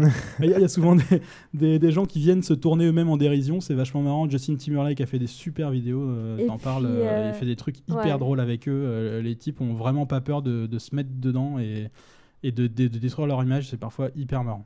Et surtout, euh, enfin, il y a quelques années, pendant les élections présidentielles, c'était euh, l'épisode avec Sarah Palin et euh, Tina Fey, qui a fait un carton aussi, où elle, elle Je est apparue. euh, Enfin, il y avait les deux en même temps pendant un sketch, et euh, où euh, ça a commencé par Tina Fey qui commençait à faire un discours, et après Sarah Palin est apparue euh, côte à côte. et, euh, C'est comme si vous avez des humoristes marrant, qui ouais. se mettent, tiens, il va- ça, ils vont bâcher un tel, et tout d'un coup, il y a le un tel qui débarque. Et c'est c'est juste euh, C'est- assez marrant. sympa. Alors que c'est des bords politiques, enfin, alors que c'est des, des, surprises, des, des gens de bords totalement différents ou pas. Enfin, c'est vraiment, on y croise plein de monde. Et ça dure combien de temps? Ça dure euh, en gros une heure, quoi. C'est format d'émission d'une heure. Je sais pas si c'est 40 ou 50 minutes en fonction des temps de pub euh, alloués euh, dans l'émission. Et donc toutes les semaines. Et est-ce qu'il faut avoir. Toutes les semaines, mais en fait, euh, ils font régulièrement des pauses dans lesquelles ils font des rediffs. D'accord. Donc, euh, D'accord, on peut retrouver faut des voir trucs, quand euh. ça sort. euh. Micha. Est- Est-ce qu'il faut. euh, Est-ce que tu regardes avec des sous-titres déjà? Est-ce que Je regarde rien avec des sous-titres. Je Donc suis est-ce pas- que je c'est suis pas facile un- pour les gens qui. euh, Est-ce que c'est facile de C'est assez trouver des variable, hein. Est-ce que c'est facile déjà de trouver des quel niveau sous-titres l'anglais quoi déjà C'est de l'anglais courant, c'est des blagues, euh, pas mal de culture américaine. De toute Ouais, façon, tout ce qu'il y a ce soir, c'est il y a beaucoup de blagues et beaucoup de culture Ouais, mais alors, américaine. sachez que là-dessus, on va, on, va, on va en parler sûrement après, mais euh, la- ça s'acquiert vite. Euh, Mm. Beaucoup plus vite Ça que je ne le pensais. Euh, en regardant quelques-unes de ces émissions, euh, nous, c'est surtout le Daily Show, on en parlera après.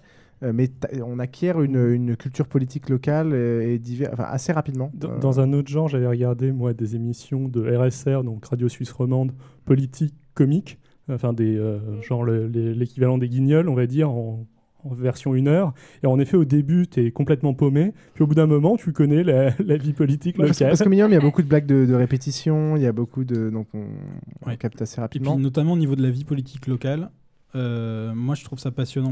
On n'en parle pas trop dans le Saturday Night Live, mais dans ce que je vais aborder après, ils en parlent beaucoup. Euh, c'est passionnant. Il y a, il y a C'est- tellement de gags. Ils ont quand même un pays qui, qui correspondrait à toute notre Europe. Donc nous, si on pouvait avoir Sego et Berlusconi euh, et euh, tous les autres complètement tarés qu'on peut avoir dans les différents pays, ça serait quand même formidable. Sarko Ouais, bien sûr. Euh, question comment tu les trouves? Où est-ce que tu les regardes? Euh, c'est Sur mon- Internet c'est- comme d'habitude mon oncle qui me les envoie par VHS. D'accord, donc c'est la même méthode que d'habitude. euh, Je crois pas que ce soit diffusé. euh, J'ai regardé pour la plupart des émissions dont je vais parler après, c'était diffusé en Europe, enfin en France. Euh, C'est- Il y en a c'est- beaucoup qui sont diffusés dans d'autres pays, mais en France, il y a quasiment rien. qui C'est là où il y a le qui est souci par rapport récupéré. aux sous-titres, quoi. C'est là où ça va pêcher parce que tu. Ouais, mais ils pas- pourraient, ils le font ailleurs, ils pourraient. Ouais, hein, c'est euh, ça. Il y a plein de trucs qui sont Suivez le sous-titrés, petit que- torrent de l'information et... et voilà. Quand Non, vous arrivez ça, à ça des doit, ânes, ça doit se trouver sur les sites de De toute façon, on fait gaffe, il y a des pirates hein, dans cette région, je crois. Ouais, mais notamment, il y a beaucoup d'extraits, euh, il y a beaucoup d'extraits des sketchs les plus, les plus euh, connus et les ouais. plus amusants euh, sur, sur différents sites de. Oui, après, il y a plein d'extraits de sur le streaming, même. euh. sur Quand on voit que compagnie. toutes les séries, même les plus obscures, euh, ont des mecs qui les sous-titrent deux jours après maximum, au moins en anglais. C'est vrai qu'il y a peut-être des fansubs Euh, pour ça. Mais euh, c'est peut-être pas, hein. difficile C'est parce que possible. il Pareil. n'y a, pas d'effet d'accumulation. C'est-à-dire que généralement, c'est des shows où c'est pas comme une série où tu dis quand je participe Mm. à un fansub d'une série, ça va rester dans le temps.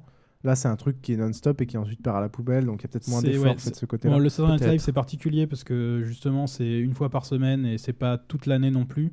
C'est vrai que ce dont on parle après, on va peut-être justement faire la transition, c'est plus des quotidiens et du coup, euh, là pour le coup, euh, les gens euh, vont pas prendre le temps, à mon avis, de, de les sous-titrer, ouais. à part que le Daily Show, donc. Pour, euh, pour enfin en arriver, Piouf, euh, the Piouf, Daily euh, Show. piaffe depuis, depuis des semaines parce qu'il voulait en parler déjà euh, il y a quelques temps. Euh, le Daily Show a été diffusé, ne l'est plus euh, quotidiennement, en Tout France fait. sur Canal décalé. Canal Plus décalé. Avant, il était systématiquement diffusé et et maintenant, c'est maintenant, que c'est une fois par semaine, c'est l'édition internationale. Donc je Exactement. sais pas ce qu'il y a dedans parce que moi, Moi je regarde plus. les éditions normales. Alors Ouais, ça varie vachement, mais je sais que quand il y a des vacances, euh, ils passent pas à la matinale le matin et à un moment ils passaient ça, ouais. Ils passaient le Daily Show. C'est une fois par semaine le- la version internationale, mais Ouais, c'est vrai que c'est je samedi, ne je l'ai pas cherché non plus. Euh, Et donc, pour parler du Daily Show, je vais aussi parler du Colbert Report. Il- Trois. volontairement, il ne prononce pas les T. Euh, donc, c'est deux émissions qui parlent essentiellement pour, d'actualité pour quelle raison ils politique. prononcent pas? Parce que euh, c'est pas un conformiste. il aime bien. euh, Il n'y a pas beaucoup de conformistes hein, dans ce genre de truc. À la con. Donc. Euh, notamment parce que Colbert en français se dit santé, qu'il y a des origines là-dedans. peu- Ah, je sais pas exactement, enfin parce qu'il y avait plein de façons de prononcer Colbert, euh, et donc euh, quand j'avais regardé des infos sur lui, euh, c'était une des raisons. Euh, donc ces deux émissions qui parlent beaucoup de l'actualité politique et médiatique euh, de, du- des États-Unis et du monde euh, en général. Et, et donc euh, je trouve ça hilarant. Le Daily Show, il y a deux tons très différents, sachant que Colbert et Paul, enfin on va parler du Daily Show d'abord, ça sera très bien. Daily Show, donc c'est euh, Jon Stewart, un présentateur qui euh, va commencer par un petit monologue et qui a ensuite en Enfin, il commence par un monologue en reprenant beaucoup d'extraits euh, de, de télévision qui sont passés. C'est comme si c'était un journal télévisé un petit peu. C'est ça, que le mec il est fait une espèce de revue médiatique. euh, il parle donc là, qu'est-ce qui s'est passé dans l'actualité? Et donc il passe un extrait. Là, en général, il le coupe et il dit ce à quoi il s'attend en, en- en se basant sur du bon sens ou, euh, ou des idées qui paraissent assez logiques. Et bien sûr, la suite de l'extrait en général ne correspond pas du tout à ce qu'il aurait imaginé. Et donc, il est toujours là à relever des incohérences. Et il y a souvent des, des remarques, euh, comme on, on le sait euh, bien sûr, euh, de divers euh, bords euh, politiques. D'ailleurs, ils font pas trop de discrimination. Donc, forcément, il y a toujours des côtés Bon, qui font il- plus il- marrer que il les est autres. quand même censé être orienté d'un d'un bord, mais c'est vrai qu'il tape un peu des deux côtés, notamment même des gens qu'il a invités. Euh, qu'il a invités, qui sont même connus pour être ses amis, euh, quand il y a des scandales les concernant, euh, il est obligé de bâcher encore plus. Ça y euh, va. Oui. C'est c'est un peu ce qu'on peut retrouver pour ceux qui chercheraient un équivalent dans le, dans le petit journal de Yann Barthès. Ouais, vachement plus intelligent. Oui, bien sûr, il faut, faut remettre les trucs. Justement, non, mais Yann Barthès, Yann Barthès est capable de- d'aller retrouver euh, des, euh, des bouts de discours et d'aller montrer que c'est des conneries, Ouais, ou d'aller retrouver très vieux dans le temps. quoi. Non, mais attends. Toute proportion gardée, c'est on peut avoir une idée de, de cette ambiance-là, mais bien entendu, le Daily Show, ça va beaucoup plus Non, loin. je j'avais jamais les- vu le petit journal, j'en beaucoup euh, alors, euh, joue ouais, beaucoup sur le montage, Micha. moi, je trouve. Micha. Et justement, c'est c'est un point fort parce qu'il monte tellement bien les extraits. C'est très imagé, euh, c'est très. Qu'il il permet de passer un message qui n'est pas forcément euh, le message original. Quoi. Wixil. Justement, pour aller dans le sens de Krillin, euh, niveau émission francophone, de télé ou de radio, de quoi ça se rapproche le plus? Ben, je pense du petit journal, mais j'ai jamais Oui, vu justement, sauf, je me demandais. que sauf que le petit journal a changé. Et Ouais, le petit voilà. journal, c'est tout pourri maintenant. Enfin, je, le, petit journal, Je suis c'était tombé très une bien. fois dessus, ouais, ça avait l'air assez. C'était ouais. très bien l'année dernière. En gros, il avait un temps limité, il pouvait faire que ça, ça, ça. Maintenant, il a, euh, il a un invité, euh, c'est une interview toute pourrie. Donc, je pense qu'il a des bonnes équipes qui retrouvent en effet, comme disait Krillin, des bons extraits qui mettent en forme de manière bien. Euh, Mais là où John Stewart est extrêmement fort, c'est qu'en interview, il improvise et il est extrêmement bon. C'est-à-dire qu'il reçoit à la fois des comiques à la con, à la fois des présidents de pays, à la fois des... et, il est extrêmement bon euh, à la fois dans l'humour et à la fois dans la politique vraiment et la logique. Et, voilà. Oui, Krillin. Si tu veux un équivalent français, il y a la super émission d'Arthur qui est. Non, non, c'est l'équivalent d'autre chose dont je vais parler. Ah oui, il a pas, c'est pas sur le Non, Daily Show qu'il a complètement C'est pas du tout sur le Daily Show. Ah, ça n'a rien à d'accord. voir. Alors, le ça Daily n'a Show, rien à voir avec l'émission d'Arthur. Précise, c'est quel type de format Donc le Daily Show c'est 20 minutes, mais j'avais pas fini d'en parler en Pardon. C'est euh, donc des émissions de 20 minutes, donc c'est relativement court et Te du coup ça permet vraiment. sont En même chiants. temps c'est Parce qu'après, tu peux pas parler parce que les mecs ils te coupent. En plus, les commentateurs ils ont dit que c'était chiant. Donc vas-y, euh, prends, gueule, c'était prends-toi- Krillin, ta gueule, Krillin. Putain, ça marche pas. Les jingles sont foirés, c'est pas grave. Euh, donc, le Daily Show, c'est des formats de 20 minutes, ça tombe bien parce que c'est quotidien, donc on n'a pas non plus envie d'en manger. Euh, quand on en rate un, c'est pas grave, on prend celui d'après. Euh, le seul reproche qu'on peut faire un peu, c'est que parfois, t'as le même sujet qui est repris forcément dans l'actualité pendant, pendant plusieurs jours. Et, mais bon, en général, c'est quand même. Bon, on va pas dire qu'on va cracher sur, euh, sur l'humour de répétition, hein, ça, ça nous plaît bien souvent. Non, et Donc puis c'est surtout vachement que- bien. Et donc le Ouais. petit plus qui est vraiment sympa, donc Piouf a déjà parlé des interviews, ça se fait à la fin de l'émission, il y a toujours des invités, une fois sur deux c'est des gens sérieux, enfin plus, souvent c'est des gens sérieux qui, dont, dont il arrive à, à tirer les verres du nez, il les fait vraiment parler de, de, de choses qu'on entend euh, relativement rarement dans des interviews, c'est aussi parfois juste des gens qui lancent des, des spectacles comiques, euh, des, des pièces de théâtre, des choses comme ça. Et le gros plus du Daily Show, c'est qu'il y a des correspondants. Donc c'est des gens qui, en- tout en utilisant leur, vie- leur vrai nom, prennent des identités complètement pipeaux, donc ils sont tous hyper stéréotypés. Hyper, euh, hyper amusant. Donc il y a forcément le noir de service, le latino, la femme. En fait, c'est une euh, caricature, c'est la caricature d'une chaîne de télé de news. Donc, il y a le senior correspondant euh, black, le machin, et c'est vraiment une caricature de- d'une news, du network news, quoi. Et euh, donc voilà, eux aussi ont des ont des parfois des, des reportages à faire dans l'émission qui sont euh, extrêmement bien faits. Sur Ils fond sont bleu, aussi euh. invités pour commenter des sujets d'actualité. Oui, Xil. Je dis une grosse connerie ou ça ressemble un peu à. C'est c'est peut-être de la merde, hein, j'ai dû voir ça juste une fois. The Onion Show ou un truc du genre. Onion The News Onion Network, Show, ouais. c'est Un pas vraiment peu. pareil parce que Onion News Network, euh, d'ailleurs j'en j'en ai, j'en ai vu que 3 ou 4, je sais pas ce que c'est devenu, si ça existe encore. C'était assez marrant aussi, mais c'était que de la fausse info. Ouais. Ils fabriquaient complètement des trucs. Ouais. Et donc, euh, Bah, il y a eu un c'est- truc en c'était France comme ça. plus débile. Ouais, Sur c'était Canal. plus euh, genre, euh, oui. euh, Sur Canal, il y a l'émission avec Bruce Toussaint, euh, le- les- avec les fausses news à midi. Genre euh. Groland aussi. euh, Ouais, même. Ouais, mais Groland, c'est. Ouais. Il y a des fausses c'est news avec Bruce Toussaint Ouais, ouais, il fait une émission de fausses news où genre. euh, C'est euh, très mauvais de toute façon. Ah, c'est extrême- extrêmement midi, mauvais. euh, euh, c'est extrêmement mauvais. Il aurait mieux fait de rester à la matinale. hein. Donc, Et, pour et à la fin, continuer et- sur les correspondants. Et à la fin du. Ah, pardon, pense fini, fini. Euh, pour continuer sur les correspondants, il y a eu un spin-off, donc Colbert, qui était un des, euh, un des intervenants euh, réguliers du, du Daily Show, qui a eu son euh, émission à lui. Là encore, c'est le même format, ça Mais passe juste pourquoi. après. Je sais pas pourquoi il a eu, parce que je pense que c'était le pas plus eu l'info populaire. Non, parce qu'il avait beaucoup de succès. Et puis Ouais, tout, parce Ah, moi, ce que j'avais lu, euh, c'était que euh, on reprochait au Daily Show d'être trop à gauche. Et donc, euh, et donc, à cause de ça, ils ont dit, bah, très bien, on va en faire un, on va en faire un à droite. C'est tout à Et fait donc, ils ont fait le Colbert Report ou Report. Et sauf que évidemment, il est tellement à droite le mec qu'il fait surtout que bâcher la droite. C'est ça. hein. C'est hyper drôle parce que autant euh, le Daily Show euh, souligne toutes les incohérences qu'il peut y avoir, autant lui en rajoute à mort. C'est le pire stéréotype de l'américain qu'on puisse imaginer, qui pense d'abord qu'à sa gueule, ensuite à ses compatriotes, ensuite euh, on sait pas trop à quoi, Ensuite au qui pense que, euh, enfin, qui tous les stéréotypes qu'on peut leur reprocher sur le enfin sur le, pas sur le négationnisme, sur le, Le Super Bowl. Ouais, sur les problèmes d'évolution, machin. Donc, ses valeurs, c'est euh, c'est euh, Captain America, euh, gagner de l'argent, le pétrole et, le rock'n'roll. Et euh, je trouve ça vraiment la éclatant. country. Donc, c'est un peu, euh, un peu le même format. Il n'y a pas les correspondants en plus. Et ce qui est marrant, c'est que lui aussi fait des interviews. Et il arrive à avoir des gens très sérieux qui viennent et lui leur pose que des questions. Donc, qui leur font raconter des choses intéressantes, mais que des questions complètement bidons. Il attaque à mort, mais vraiment à mort. Il est toujours de très mauvaise foi. C'est comme les interviews drôle. dans le Daily Show, pareil, les correspondants font des interviews, mais Les correspondants, ouais, mais en général, c'est plus des gens dans la rue ou des choses comme ça. C'est Ouais, rarement ou des, ou des, ou des personnes losers célèbres, quoi. de, de chez losers. Là, euh, il reçoit des candidats, euh, des candidats à la présidentielle. Bon, en général, c'est une fois qu'ils ont abandonné, mais il reçoit des gens qui sont encore quand même pas mal sur le devant de la scène et, et il leur envoie des trucs. Ah, ça manque. En France, ça manque clairement, quoi. Volontairement, il- enfin, il se fout Ah volontairement de la droite ou euh, Ah oui, ou oui, il est complètement euh, ironique. ouais. D'accord. Il était allé à un meeting de campagne de la droite et euh, il, avait, euh, il avait pris la parole et il était tellement extrême que tous les autres ils avaient la honte parce qu'il allait vraiment trop loin dans, dans ce qu'il disait. Mais personne n'osait l'arrêter. Il a réussi à garder la parole pendant près de 20 minutes. il est vraiment fort. Ouais, quand, quand John Stewart avait fait sa marche, parce qu'il avait organisé une très très grosse marche, euh, lui il avait organisé le- l'équivalent opposé. Il y avait la marche pour le freedom ou pour l'intelligence, je sais plus, et lui il avait fait la marche pour euh, la débilité le créationnisme. ou Je sais plus.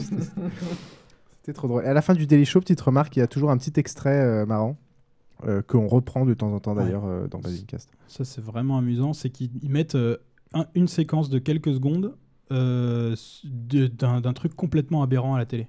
Il y avait des trucs hyper drôles. Là, j'en ai regardé un aujourd'hui. Ils ont mis un, un passage où il y avait à choisir, je sais pas exactement pourquoi, il fallait voter en, en- en téléphonant euh, entre euh, la catastrophe euh, énergétique au Japon.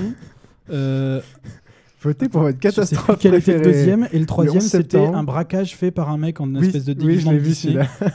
C'était complètement aberrant. Ah, voilà, le gros avantage, c'est surtout qu'il parle beaucoup de médias quand même. Et on, Ouais. on découvre beaucoup de la politique. Mais les la médias et la politique aux États-Unis sont vachement liés. Et c'est vraiment beaucoup plus tranché qu'en France. Et, euh, et là, euh, on en apprend énormément sur les médias, sur Fox News, sur les grands journalistes américains, sur les grandes euh, têtes. Et c'est extrêmement intéressant, autant que, que la politique. Quoi.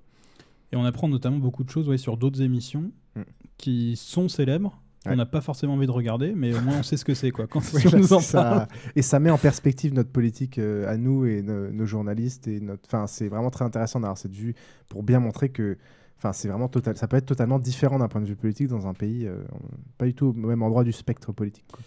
Voilà, la troisième chose dont je voulais vous parler, c'était euh, des émissions qui sont là, euh, typiquement ce qu'on appelle les late night shows américains. Donc c'est beaucoup moins politique, mais toujours normalement dans le thème de l'humour. Donc il y en a- il y, en a des plus réussis que d'autres. On va aller un peu plus vite parce qu'ils se ressemblent un peu, mais c'est après c'est à la personnalité, à la personnalité du présentateur. Il y en a des, des plus sympas que d'autres. Moi, les trois que j'aime bien, en sachant qu'il n'y en a que 5-6, c'est euh, Conan, Conan O'Brien, qui est euh, hyper connu, euh, qui, qui, a- qui a- qui est là-dedans depuis au moins 10 ans, euh, qui, a, qui a fait les différentes chaînes, les différentes émissions. Je pensais qu'il avait plus d'émissions, euh, Conan. Si, si, il en a une. euh, D'accord. ça s'appelle Conan.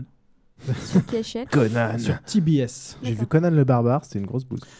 Euh, le mec donc, qui anime ce que j'aime bien, c'est Conan, Jimmy Fallon, euh, c'est Late Night euh, with Jimmy Fallon, tout simplement. Et euh, Craig Ferguson est quand même assez marrant. Je vais, je vais dire un peu les spécificités de chacun après. Euh, Craig Ferguson, donc c'est lui qui a été euh, plus ou moins parodié par Arthur. Non, euh, plagié. Oui, et non, là, on peut plagié. pas parler Ouais, non, mais après ils sont devenus amis parce que après Oui, euh, bah ils ont, ils ont Arthur, dû échanger des euh, et des pour faire la carpette, il est capable. hein. Oh, il a surtout beaucoup d'argent. Et Arthur, il fait quoi comme émission? Il fait une late night show Ah bah, déjà, euh, il, Il est producteur il est- d'Endemol, non il produ- bah, déjà, il, voilà, il était Non, créateur. non, non, euh, mais il a une émission à lui Non, c'est ça, oui. Il, a une, il y a une émission qui Il est un, un plagiat il a- total de il a plagié totalement. Il avait les enfants de la télé, entre autres, je crois. Non, non, mais c'est depuis, c'était l'année dernière. Il a euh, fait beaucoup de choses il entre temps, beaucoup de choses à, Je, plein regarde, pathos je regarde pas la mais- télé, donc du coup, je... D'ailleurs, si t'as loupé l'énorme épisode des boîtes, euh, alors ça c'est. Ah, les Oh, boîtes. non, pas les boîtes. Ah, les boîtes. Ah, c'est le banquier qui appelle. Dring Le truc Euh, où tu, tu vois qu'il faut brûler TF1. euh, Ah, et vous avez perdu vos 150 000 euros. C'est dommage, madame. Vos enfants vont, vont pouvoir rester à la DAS alors. Ah, bah c'est oui. triste, mais il aurait fallu mieux choisir. Bah oui, je Ah, suis baisé dans, par le banquier. dans le genre, euh, il y a eu. euh, enfin, c'est pas tout à fait dans le genre parce que là, c'est volontairement euh, ironique. Tu as eu une émission, je crois que c'est aux Pays-Bas, euh, Ah. qui consistait à faire participer Ah, des, euh, Des immigrés. des immigrés en situation sur le point de se faire expulser à un jeu de télé-réalité où les, télé- où téléspectateurs euh, votaient et où celui qui, euh, qui gagnait récupérait 3000 euros, mais à condition de s'être déjà fait ex- expulser euh, Voilà, en- euh, en gros- effectivement dans son pays En d'origine. gros, t'es obligé d'être exp- enfin, t'es expuls- t'es obligé d'être expulsable pour participer à l'émission Mission. et, et c'est que des questions sur Et t'es la- obligé d'être la- expulsé pour récupérer Si vous êtes intéressé Ah, par attends, ce genre d'émission complètement bidon, Ouais, si, j'en ai vu des pires encore. touches Non, l'argent que le truc c'est que c'est pas bidon. En non, non, mais d'accord, non, mais justement, non, mais bidon et- les questions, et les questions sont que sur la culture locale. C'est-à-dire qu'ils te Ouais. testent, ils vont te virer, mais ils euh. veulent tester que tu Euh, connais bien la culture ah, locale. il y a des trucs- Après, c'est, c'est, paraît-il, une chaîne locale qui est très provocatrice On et euh, qui là-dessus. serait plutôt Ouais. de gauche en fait. Donc c'est plutôt une Ouais, dénonciation de, réagir, la, ouais. euh, de la. Il y a- enfin, ouais, voilà. Il y, a- il y a un- il y a un truc qui m'avait fait halluciner, j'avais vu il y a quelques années, c'était le numéro 2, donc j'imagine qu'ils en avaient fait un, un premier qui était peut-être encore plus percutant. C'était un film, enfin c'était compilé sous forme d'un film par le National Lampoon qui est... euh, je sais pas exactement euh, à quoi ça correspond, c'est des gens qui font tout le temps des parodies, euh, plein de trucs euh, en général très cons. Et là, en fait, ils avaient mis ensemble tous les pilotes euh, qui avaient été refusés par les chaînes des émissions de télé-réalité les plus débiles qu'ils avaient pu imaginer, enfin qu'ils avaient pu voir euh, être, être produites au moins pour des pilotes. quoi. Faut qu'on fasse un sujet Et là-dessus. il y avait des trucs complètement fous, des émissions où le but c'était de donner de l'ar- de l'argent à des gens dans la rue pour voir à partir de combien ils arrivaient à faire des trucs dégueulasses. Notamment, ça mettait en scène lécher des clochards, des trucs comme ça. Ah bah, C'était- ah, non, mais aux C'était États-Unis, c'est horrible. c'était La- la- mode des il combats de clochards, euh, le, truc le plus affreux, ouais, c'était, c'était, euh, il y avait, euh, ils prenaient trois clochards dans la rue. Euh, il leur disait, il y a plein d'épreuves, euh, vous allez gagner un voyage de rêve. Et donc il leur faisait faire des trucs mais infâmes, fallait plonger dans des chiottes préfabriquées pour retrouver une fourchette de poulet quoi, un os de poulet au fond des chiottes, Ah. des trucs comme ça. Et à la fin donc le gagnant, euh, son voyage de rêve en fait c'était faire le tour du pâté de maison en limousine. Ah, ah, ah, ah. Donc si vous voulez voir euh, à quoi ça peut ressembler l'esprit d'un producteur de télé un peu Ah, raté, euh, ça s'appelait National Lampoon's. Toi, euh, je sais quoi, Arthur avait ses avait le droit de faire tout ça un truc comme ça. Il Bref. faudra pas oublier de mettre tout ça dans les liens et références. Mais je pense qu'on on, on essaiera de faire un un best-of des trucs les plus horribles en émission. On va essayer, on va retenir l'idée. Euh, je sais pas si on a encore du temps pour finir mon. Si, si, si, vas-y. Si, ça Vas-y, va. vas-y, vas-y. Donc pour les late night shows classiques, ce qui se passe, c'est qu'il y a un host qui, il y a un hôte, on va parler en français, ce sera mieux quand même, qui fait en général un monologue qui est plus ou moins centré sur l'actualité, euh, en général assez réussi. C'est, euh, ils font beaucoup de blagues sur l'actualité. euh, euh, notamment, ils n'avaient pas raté euh, quand il y avait les, les histoires de scandale de Charlie Sheen. Ils n'ont pas raté euh, les histoires de, de ce gag d'Anthony Weiner. Anthony Weiner, c'est le pote de, du, justement de C'était- Stewart du Daily Show qu'il a. C'était le politicien qui avait tweeté des, des photos de, de son caleçon moulant euh, son organe. de son organe, voilà. Euh, donc ils parlent de beaucoup de choses dans l'actualité. Ils n'ont pas raté Gérard Depardieu qui pisse dans l'avion non plus. On en a peu parlé en Alors, par contre, non, ça, pas hein. beaucoup très amusant, l'affaire DSK. J'étais très déçu. Mais alors, Ça, c'est ça s'est très vite calmé. hein. total. Il y a non, eu non, une- ils en ont parlé pendant, pendant 4, Des- jours. alors, Daily Show, il y a eu un mini sujet, mais zéro sinon. Mais c'est Ah, oui. logique, euh, t'aurais une, euh, une affaire de viol d'un obscur euh, politicien international. euh, Oh, ça fait des Directeur du FMI, hein. Ouais, enfin, Ça Oui, mais c'est pas. Si, le- nous, fait- on connaît le direct. Tu connais l'ancien directeur du FMI, le mec qui avait avant euh, Dominique Strauss-Kahn? Euh, Boutros Boutros Ghali.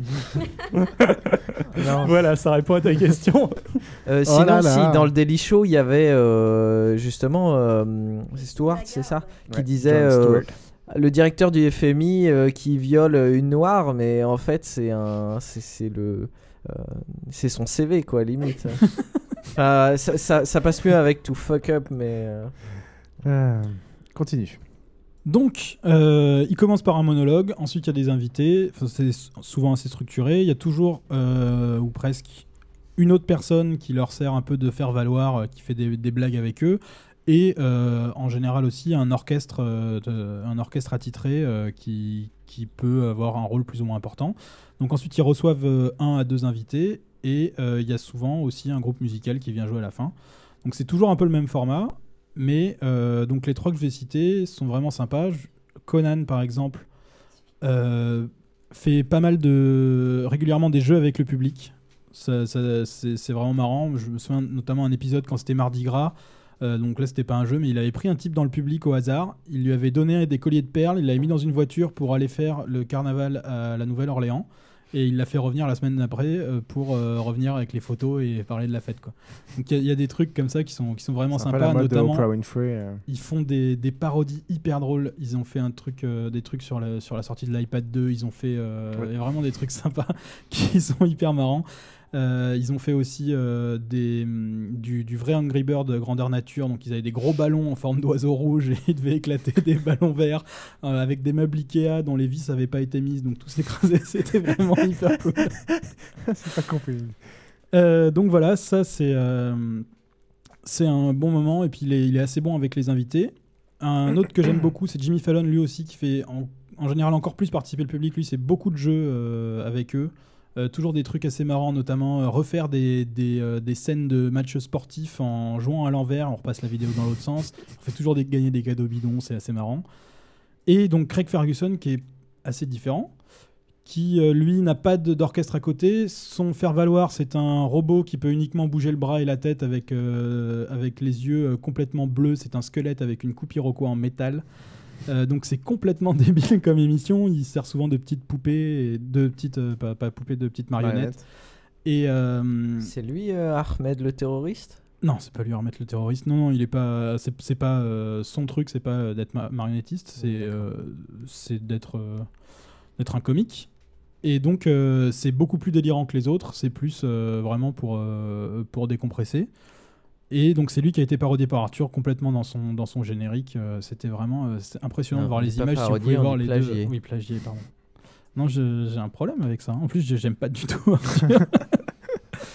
Euh, D'ailleurs, regardez pas forcément Si pas Arthur, c'est que t'es les jaloux- épisodes de Craig Ferguson. de son argent. Euh. Ouais, c'est ça. Les épisodes de Craig Ferguson Lui, il tournés en France. pas trop. Lui, il utilise surtout jaloux de l'argent. C'est plus euh, d'autres qui utilisent. Arrêtez, ils ont beaucoup souffert. Comme dirait mon cher associé. Euh, voilà. Qu'est-ce que j'avais d'autre à dire? Les- David Letterman et Jay Leno, c'est des mecs hyper connus aussi qui sont là-dedans depuis très longtemps. C'est un peu des dinosaures. Moi, je Ouais, les c'est trouve les pas très dinosaures de la télé, euh, c'est Euh, peut-être quand une vous autre voyez qu'ils ont génération, des hein. invités euh, que vous aimez vraiment bien, ça peut être sympa de les regarder, mais sinon, je trouve que ça vaut pas le coup. Et ah, si, il y a un autre truc dont je voulais parler, euh, qui est pas du tout dans le même registre, euh, qui là pour le coup est vachement orienté politique, mais c'est très intéressant parce qu'il y a euh, un ton euh, comique euh, au début où il fait aussi un monologue comme dans un comme dans un late night show habituel, sauf que il fait un monologue tout seul et ensuite il a, au lieu d'avoir un invité, il a- un invité qui vient brièvement, mais qui ensuite fait partie d'un d'une table ronde avec des gens de tous bords qui vraiment n'ont pas, les mêmes opinions politiques et ils font des débats. Donc en général c'est bien parce que lui se force à, être un petit peu objectif. Il est quand même extrêmement, il a des opinions extrêmement marquées, donc c'est pas toujours euh, vraiment, euh, laisse pas toujours euh, tout le monde parler de la même façon. Mais c'est euh, assez intéressant de voir ça, de voir euh, pour une fois vraiment les deux bords qui se répondent. Qui se répondent.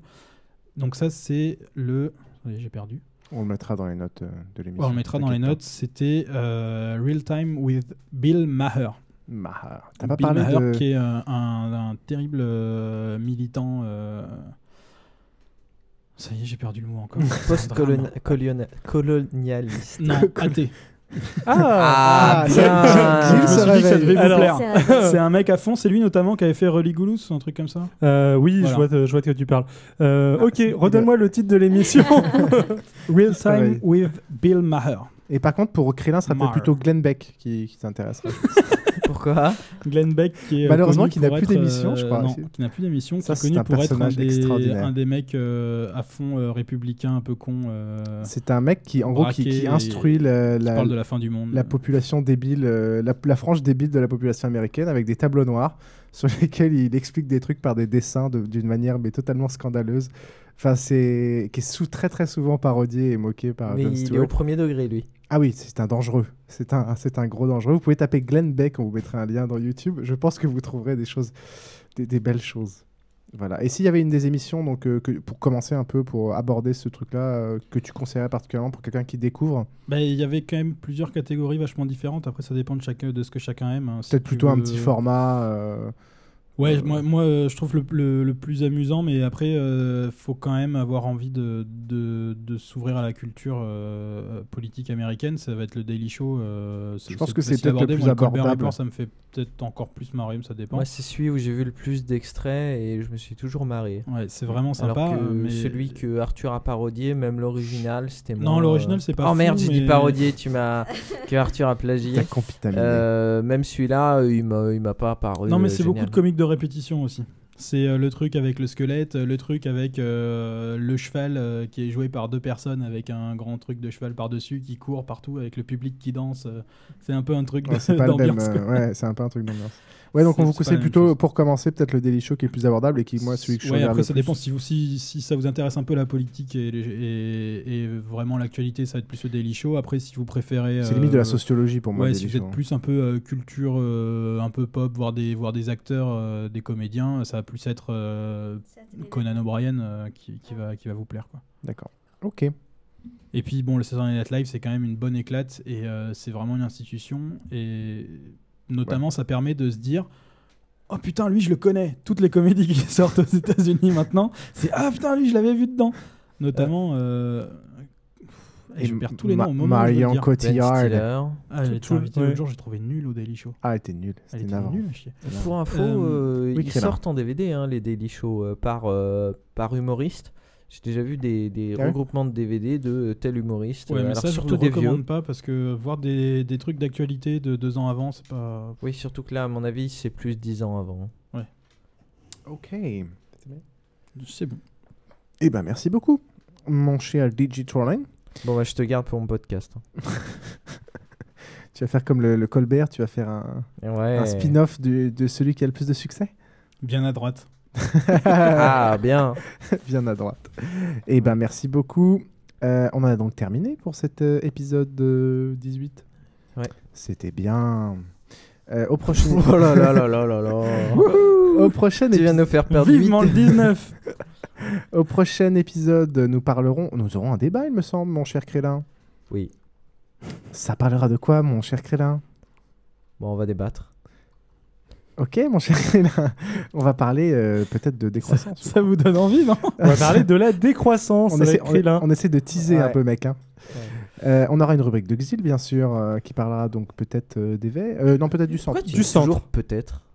Qui parlera du centre. Je t'emmerde, sûrement. D'accord. Et nous aurons une rubrique de Micha. Ah oui.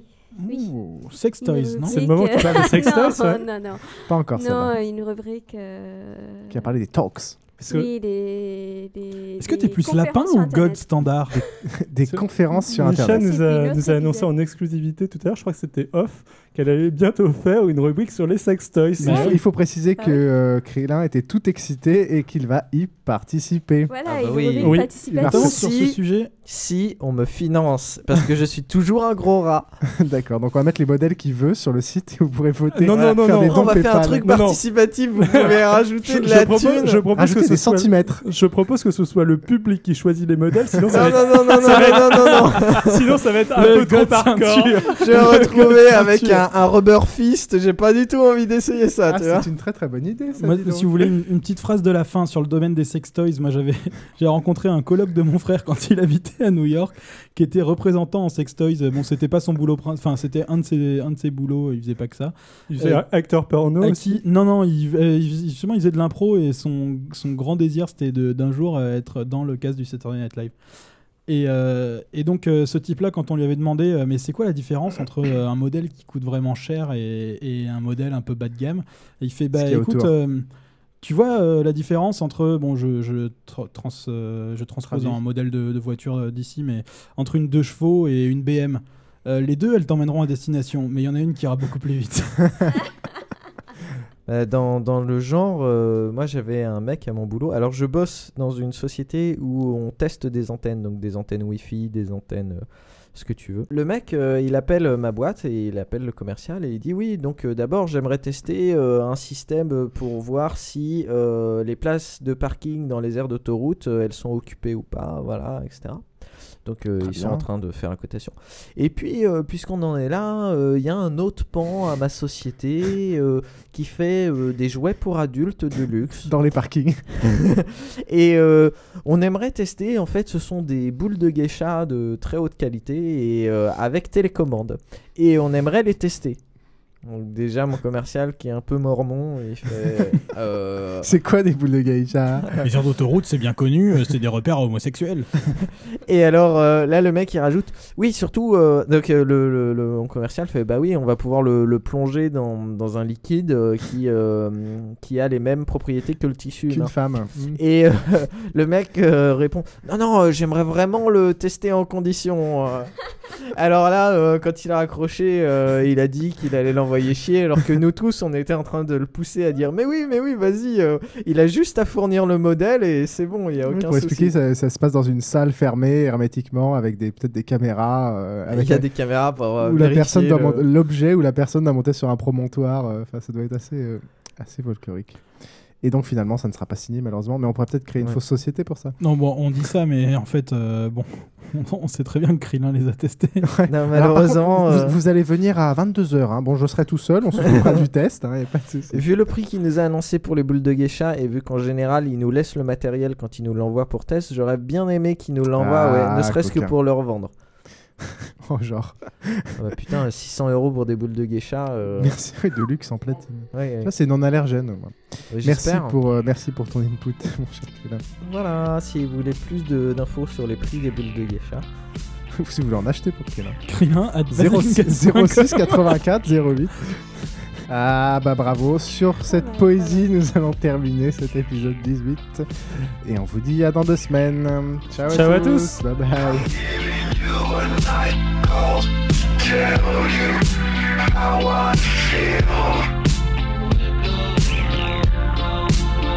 I want to drive you through the night, down the hills.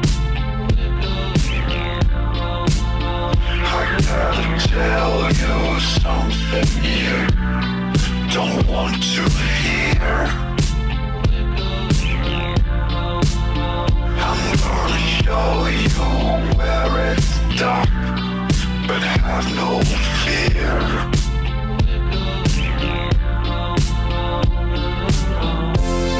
There's something inside you.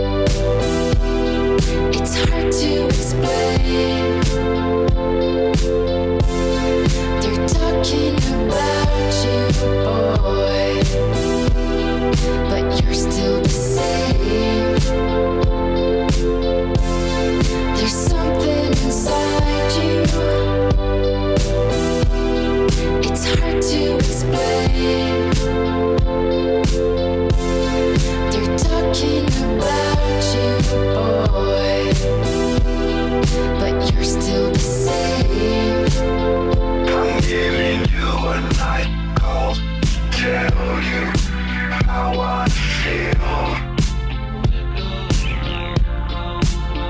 I want to drive you through the night, down the hills. I gotta tell you something you don't want to hear.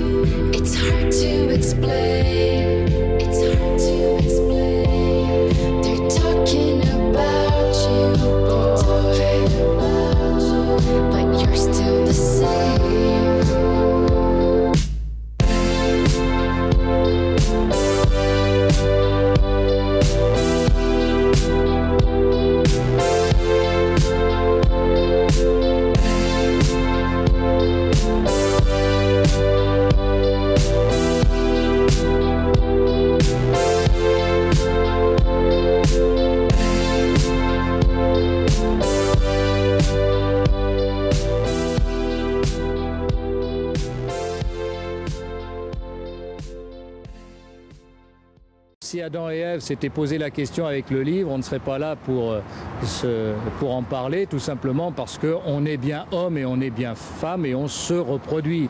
Ça ne veut pas dire pour autant, bien entendu, qu'il n'y ait que l'amour entre l'homme et la femme. Ça va de soi, c'est euh, reconnu comme tel euh, aujourd'hui, mais ce qui n'est pas la grande majorité des cas ne doit pas imposer sa norme à son tour.